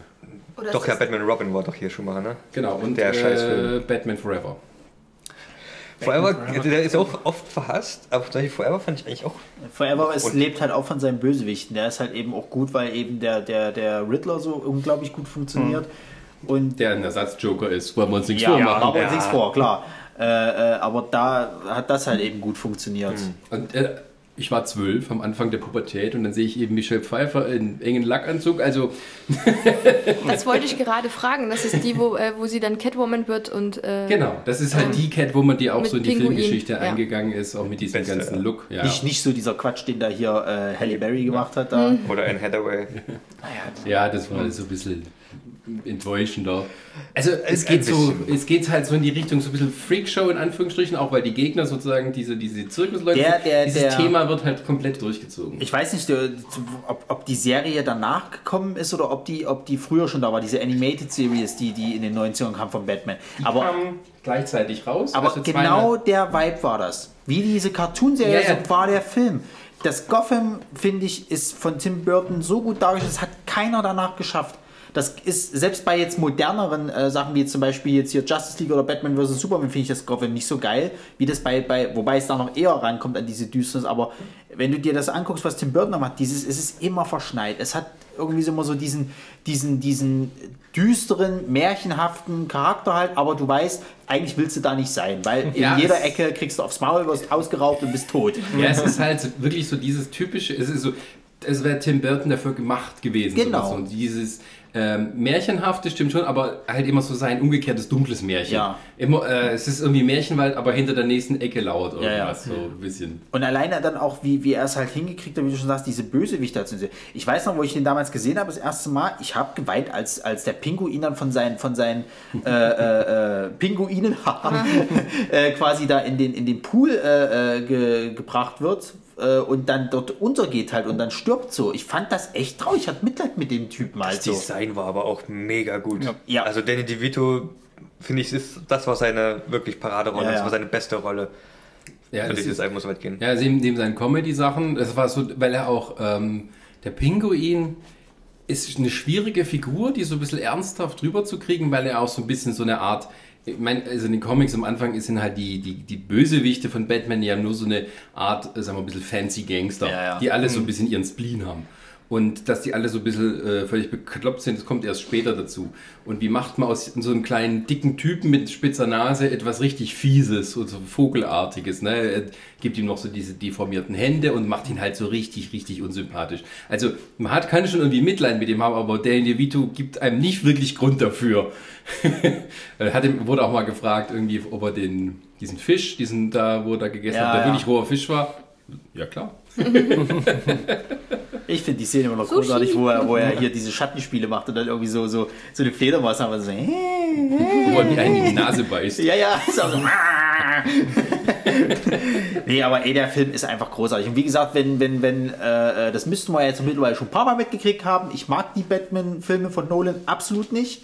Ich gehe mit dem ersten mit, weil ich sage halt, okay, das, den Ansatz finde ich schön, dass man das so versucht hat, so real darzustellen, dass das quasi funktionieren könnte. Der zweite funktioniert nur, weil äh, der Joker gut war. Alles andere, der Film hätte Joker heißen können. Weißt du, dann hätte ich gesagt, gut, okay, mache ich mit. Nicht Batman. Leck mich am Arsch. Das ist kein Batman-Film. Also Ich finde, ruhig, wir reden über Batman's ich finde, ich finde äh, äh, Christian Bale als Batman eine absolute Fehlentscheidung. Der Typ funktioniert gar nicht, außerdem ist es ein arrogantes Arschloch. ähm, nee, und Batmans Rückkehr, ich finde Michael Keaton passt. Ich finde, Michelle Pfeiffer macht ein super äh, Ding als Catwoman. Also auch, die ist irgendwo durchgeknallt, aber gleichzeitig auch erotisch, dass du ihr verfallen kannst, sozusagen. Ähm, wen hat äh, Dingsbums gespielt hier? Äh, wie heißt er gleich? Ähm, den Tim Burton immer ange... Äh, Christopher Walken. Genau, wen hat der gleich nochmal gespielt? Na, der spielt ja den, den eigentlichen Bösewicht, diesen Ja. Max Schreck, also der industrielle äh, Ja, ist. genau. Also der eigentliche Böse ist sozusagen äh, der reiche weiße Mann, der dann halt alle sozusagen nach seiner Pfeife tanzen lassen. Und selbst er da, ist ja schuld an ja, allem. aber, aber selbst da, er spielt halt nicht so dieses typische, ich bin Christopher Walken, sondern er spielt halt irgendwie noch ein bisschen anders, dass du so, das war auch noch vor der Zeit, bevor Christopher Walken von allen Seiten verarscht wurde. Kein Wunder, dass er aufgehört hat. aber ich gehe halt äh, äh, mit dir mit. Also ähm, die Christopher Nolan-Filme sind gute Filme, aber keine guten Batman-Filme. ja. Soweit würde ich gehen. Und, äh, Batmans Rückkehr ähm, kann man, ja, wird sogar mit einer der besten sein, obwohl ich immer noch so weit gehe und sage, Ben Affleck war der bessere, bessere Batman bisher für mich. Also Vom Erscheinungsbild, ja. Sagen wir es mal so, es Na, gab äh, auch die Art. Sag mal, ich finde einfach, das ist halt für mich ein Old Batman. Ja, also wie gesagt, bei, bei Michael Keaton ist halt das Ding, äh, da würde ich sagen, dass damals die Technik noch nicht so weit war, um ihn gut in Szene zu setzen. Ich weiß nicht, also er hat halt das Problem gehabt, dass er storytechnisch, also gerade bei Batmans Rückkehr wird er nicht so sehr in Szene gesetzt. Das heißt, er hat gar nicht so viele Momente, wo er sich so ein bisschen in den Vordergrund spielen kann. Beim ersten Film, da waren ja alle extrem skeptisch und da gab es ja Briefkampagnen. Wie kann man den Typ, der Beetlejuice gespielt hat und Mr. Mom als Batman besetzen? Das muss man sich, also wäre damals das Internet da gewesen, um Gottes Willen. ähm, und sorry. dann hat er eben alle doch überzeugt, dass er es kann. Und ähm, hat ihm dafür im zweiten Film aber ein bisschen weniger Gelegenheit gegeben, da mal zu glänzen. Er war dann tatsächlich mehr so, nicht Erfüllungsgehilfe, aber ähm, das ist der einzige Nachteil bei diesem Film, dass Batman selber wirklich kaum nicht so richtig zum Zuge kommt. Weil das Schöne ist ja, man, man beschwert sich ja heutzutage immer über, über dieses, äh, äh, bei Batman wird super, dass er da halt irgendwie Leute tötet und so weiter und so fort. Bei Batmans Rückkehr hat er das auch schon gemacht. Da gab es ja die Szene, wo du, wo du einen von diesen Clown-Typen halt hattest, der irgendwie mit, mit, mit Dynamit irgendwie auf ihn los Was macht er? Er nimmt das Dynamit und steckt sie in die Hose und schmeißt ihn irgendwie weg und Das boom. war richtig geil. Und das ist so richtig so, Er hat ihn nicht umgebracht, das war das Dynamit. natürlich. Ja, ich meine, in den ersten Comics war auch Batman ein Mörder. Ja, ja. Also das ist ja bloß über die Jahre hinweg gekommen und meine Fresse, lasst, wenn sie schon sagen, wir machen das Comic akkurat, ja, dann lasst ihm doch mal ein paar Leute killen. Er hat es doch schon immer im Comic gemacht. ja. Ja, zumal du ja gewisse Kollateralschäden kannst du ja nicht verhindern. So. Ja, gut, aber bei Batman wie Superman, da war er schon, also mit dem Maschinengewehr, wo er da erstmal Ja. hier alle äh, zersägt. Aber wenn ich, wenn ich überlege halt, also wenn, wenn ich mir mal in den Comics mir das mal angucke, irgendwie wie oft da die Leute da alle sterben. Also eigentlich macht er einen Scheißjob. So, in Ja. Gotham, da sterben so viele Leute und er ist eigentlich derjenige, der dafür sucht. aber viel schlimmer, er lässt die Invalide zurück. Ja, genau. er Ja, springt die die können wahrscheinlich drauf. ihr Leben nicht mehr glücklich werden, aber sie sind nicht tot. Den einen tut er mit so einem Afterburner von seinem Bettmobil wegbrennen Ja, ja. und sowas. Oder, aber diese Szene, wo halt so, da läuft er irgendwie so durch die Gasse und einer kommt von der Seite, gibt ihm nur so, ohne hinzugucken, Ja, eine ja. mit und schmeißt sie dann irgendwo runter. Ähm, das war schon cool. Er hat ja auch diesen Batman-Move da, diesen Batman-Turn erfunden. Michael Keaton. Was meinst du mit Batman schon? Ähm, die Maske. Das, das Ach so, Kostüm. wo das- wo das- weil das, das geht ja über von, vom, vom Kopf in die Schultern. Ja, du genau. kannst den Kopf nicht drehen, Genau, und der muss weil der Gummi ja dann reißt. Deswegen siehst du immer, dass er den ganzen Oberkörper mitdreht, wenn er sich dreht. Und das hat irgendwie was Cooles. Ja, ja. Weil er halt sozusagen sich immer so voll in, in, in, in, in den Bett, und haben sie irgendwie so genannt, weil halt tatsächlich, er muss sich so bewegen. Und äh, ja, das Kostüm ist an sich eh ein bisschen unbequem. Weil Ich muss, da nicht- das muss ich halt sagen, dass tatsächlich das Kostüm nicht so geil war. Also war, da fand, okay, äh, George Clooney hatte da die Bettnippel dran, aber wenn, äh, wenn wir mal die Nippel wegnehmen, war das ja auch schon, schon ziemlich Wobei, Also, wobei, ich ich, sagen muss, das Batmans Rückkehrkostüm fand ich noch am besten von allen. Ja, pass mal Weil da sind sie nämlich weggegangen von dieser Körperform und haben so eine Art Rüstung draus gemacht. Und alle, alle Batman-Kostüme haben immer irgendwie so sowas, aber irgendwie an das kommen sie nicht so wirklich ja, ran. aber Batman nicht- wie Superman hat er auch eher so hauteng und Ja, aber das ist auch wieder so, die, ich mag diesen Batman nicht mit den kurzen Ohren. Also auch bei den Comics nicht. Ich mag den lieber mit den langen Ohren. Und Wobei ich aber sagen muss, so kannst du dich noch daran erinnern, wir hatten mal zum gratis Comic-Tag, kam doch mal einer in diesem Batmans Rückkehrkostüm. Das sah schon episch aus. Und dann, Ja. dann kann ich mich erinnern, hatten wir auf der Buchmesse mal einen Nolan-Batman gesehen gehabt. Ich fand, das sah nicht so geil aus, weil ich dieses, dieses, dieses SWAT-Team-Rüstungs-Batman-Kostüm Ja, nicht das mag. wird dann immer wieder versucht. Das ist das Problem mit so ein bisschen bei Nolan. Dieses, wir machen alles realistisch.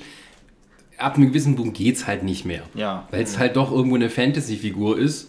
In, in, in Anführungsstrichen. Und da muss man sich eben äh, für eine Seite entscheiden. Und dann am Ende leidet dann sozusagen das drunter. Und, äh, äh, aber das, das Kostüm von Batman 1 fand ich noch nicht so doll. Das hast du auch gesehen, das war nicht so ganz angepasst. Und ich hatte es gelesen damals, äh, so in der Cinema, dass sie ihnen irgendwie das Kostüm mit Laserabmessung auf den Leib geschneidert haben. Okay. Also deswegen passt du da auch besser rein. Beim anderen hast du manchmal so Gefühle, bewegt sich in so einer Art Gummipanzer. Und ähm, ja. Best Batman gibt es eh in der Arkham-Reihe. Also, Ja, wenn es halt nicht wirklich real ist, sieht er halt am geilsten aus. das, also da hast du auch wieder deine Rüstung drin. Da auch die, wie er aussieht und die Stimme natürlich wieder. Ähm, Und das Gotham ist cool in den, in den Spielen. Da finde ich Ja, aber, da das haben sie sich eben auch sehr an, an den, an den äh, äh, Burton Gothams Ja, halt eben ja, Also das ist orientiert. wirklich sehr Gerade trist. Gerade, gerade, gerade der erste hier, äh, also der, der, der dritte Teil, der ja so vor Arkham Asylum spielt. Wo du, oh, genau. Origins. Also da, da, da schneit ja die ganze Zeit halt in der Stadt so. Das sieht eins zu eins wie bei Burton aus. Das fand ich so großartig. Pridi, du hast lange nichts mehr gesagt. Was, wie findest Batman. du Batmans Rückkehr? Als du gesagt hast, es ist dein Lieblingsfilm, wir den zusammen angeguckt haben, habe ich so gedacht, das ist ein typischer Tim Burton-Film. äh, also, es ist, also ich finde es tatsächlich so, dass ähm, alle Filme, die Tim Burton macht, haben halt wirklich dieses gut düstere, gruselige, irgendwie in jeder Ecke könnte irgendwas auf dich lauern Gefühl.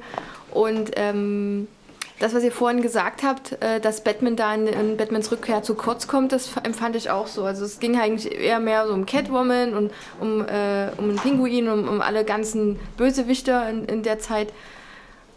An mehr kann ich mich ehrlich gesagt nicht erinnern. Und natürlich die Musik ist auch sehr geil von Großartig. Danny Elfman. Großartig. Also auch so dieses, äh, da hat das dann nochmal auf die Spitze. Ich habe mal ne, äh, irgendwann mal Musikkritik gelesen, da hat ein bisschen der äh, Rezensent irgendwie kritisiert, dass das Orchester ein bisschen schlampig geführt wurde. Ähm, was auch, glaube ich, nicht von der Hand zu weisen ist. Aber man muss sich dann wirklich auskennen. Äh, das könnte man noch einen Zacken schärfer irgendwie alles machen. Aber halt dieses typische Danny Elfman auch mit seinen Chören, die, die diese also das, was man so mit, mit Tim Burton immer Ja, mit ja. verbindet. Ähm, und das so fängt der Film halt dann auch an. Ja. Ich hätte noch was. Äh, Ich bin ja allgemein kein Fan von Batman. Außer bei Batman Lego. Den, den hat hier keiner genannt. Der ist ja auch nicht aus den 90ern. nee, aber so von wegen Batman-Vergleich. Stimmt. Nee, der war ein bisschen Da gebe ich lustiger. dir nur die Stimme. Das war's. Dann nehme ich dir bei Adam Wells zu. Ich habe Ja. ihn tatsächlich, äh, also Tim, Tim Burton hat für mich nur ein paar Filme, die ich irgendwie toll finde und einer davon ist Corpse Bride. Das ist ja eher der Animationsfilm, den, der auch sehr düster ist, aber der gefällt mir noch. Alles andere ist, äh, ja, das ist mir einfach zu düster von der Stimmung. Ich brauche mal was ähm, Erhellendes. Ja, ich finde aber, es hat auch so ein äh, bisschen, also Batman zurück hat so eine, so eine spielerische Atmosphäre damit. Es ist nicht so ganz ernst zu nehmen. Nee, Ja, ich nicht. möchte Also wenn du- trotzdem wenn du, dort nicht leben wollen. Wenn du, wenn du halt ja alleine die, die ganzen Handlanger hier, diese, diese Clowns halt da, Bande anguckst, sozusagen, klar ist das nicht ernst zu nehmen. Aber ich finde, die haben trotzdem so diesen guten Spagat geschafft zwischen, die sind irgendwo, äh, ich sag mal, angsteinflößende Gegner, als gleichzeitig aber auch so diese, diese Adam West äh, äh, Schlägertruppen, die da halt eben zusammenfalten kannst. Richtig, also das wird dann, dann zu albern. Da hatten sie ja auch große Angst davor, als der erste Batman rauskam und Tim Burton das macht, also der Typ, der vorher irgendwie, äh, was weiß ich, Pee-Wees großes Abenteuer gemacht Ja, hat, oder ähm, dass das tatsächlich so wie in den 60ern wird. Ja. Dann haben sie noch Glück gehabt. Ich weiß noch, ich habe damals äh, einen Kumpel gehabt in der Schule, der hatte das äh, Super Nintendo-Spiel gehabt zu, zu dem Film halt so. Und das hat auch, fand ich damals beeindruckend, dass das wirklich die Level 1 zu 1 wirklich wie der Film halt waren. Du hattest zum Beispiel äh, als ersten Endgegner hattest du diesen, diesen Clown, der auf Stelzen gelaufen ist, der äh, oben immer mit Fackeln geworfen hat. Und das, das fand ich schon geil. So ging es mir mal, als mein Bruder hatte das Spiel zu äh, Episode 1 von Star Wars gehabt. Und das ist auch so ganz ähnlich gemacht dann wie der Film. Und da wurde mir auf einmal klar, wie, der Film ist wie ein Videospiel? Ach das erklärt einige. Aber das Podracing-Spiel war ganz cool. Ja, super, das war wahrscheinlich der einzige Grund, warum es überhaupt gab. Also, Aber jeder auf N64 dieses Podrace-Ding, das war super. Ich finde es ein bisschen schade, dass das nie wieder aufgegriffen worden ist. Das war somit das, das, das Geilste eigentlich an dem Ding.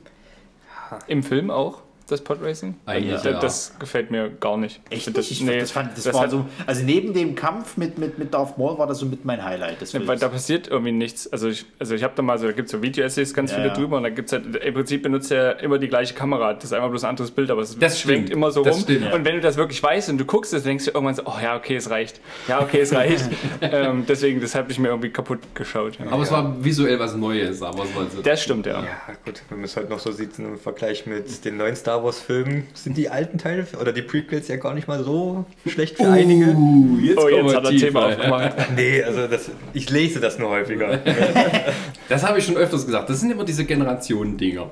Das sind die Leute dran gewesen, die die Prequels scheiße fanden, haben die erstmal länger erklärt, warum die Prequels scheiße sind. Jetzt kommen die Leute, die sind mit den Prequels aufgewachsen, sehen die neuen Filme und haben daran was zu meckern und finden das wieder toll, weil das mit ihrer Jugend verbunden ist. Und in ein paar Jahren gibt es dann Leute, die die ganz neuen Star Wars-Filme mit dem 100-jährigen Mark Hamill zu Gott Ich muss sagen, jetzt die Episode 1 in meiner Jugend, meiner Kindheit fand ich ihn super. Ich glaube, da, da war der Film auch ein bisschen drauf zugeschnitten. Teil 2 fand ich wieder scheiße. Also das war. Teil 3 fand ich wieder super. Ja, also Aber da war ich die aber sind- auch jung und sind- naiv. Die sind auch nicht so schlimm, wie es dann immer gemacht wurde. Ja, das sowieso. Also, obwohl Episode 1 für mich trotzdem weiterhin der äh, sch also schlechteste bleibt, der kompletten Saga ja, bisher. Ja. Ähm, aber wir wollen nicht zu sehr abschweifen. Nee, sonst eskaliert es hier wahrscheinlich gleich wieder. Okay. Gut, dann würde ich sagen, da haben wir uns erstmal für heute. Haben unsere Klassiker der 90er vorgestellt. Äh, wenn ihr wollt, dass wir nochmal so einen Podcast machen, dann lasst doch einen Kommentar da. Und äh, vielleicht sagt ihr auch mal, was eure Klassiker der 90er sind und warum. Und ähm, ja, ich denke mal, da werden wir auch in Zukunft nochmal was äh, dazu machen. Äh, allein schon bei den 90ern haben wir mehr als einen Film. Ähm, und bei den 80ern hätte ich zum Beispiel noch mehr. Ja. Aber das ist wahrscheinlich also als Filmfreund sowieso. Gut, dann danke ich allen, die hier teilgenommen haben, auch Martin und Erik, die sozusagen hier ganz neu dabei waren. Und ähm, ja, verabschiede mich und äh, ja, sage Tschüss, bis zum nächsten Mal. Ade. Ja, tschüss. Tschüss. Ja, tschüss.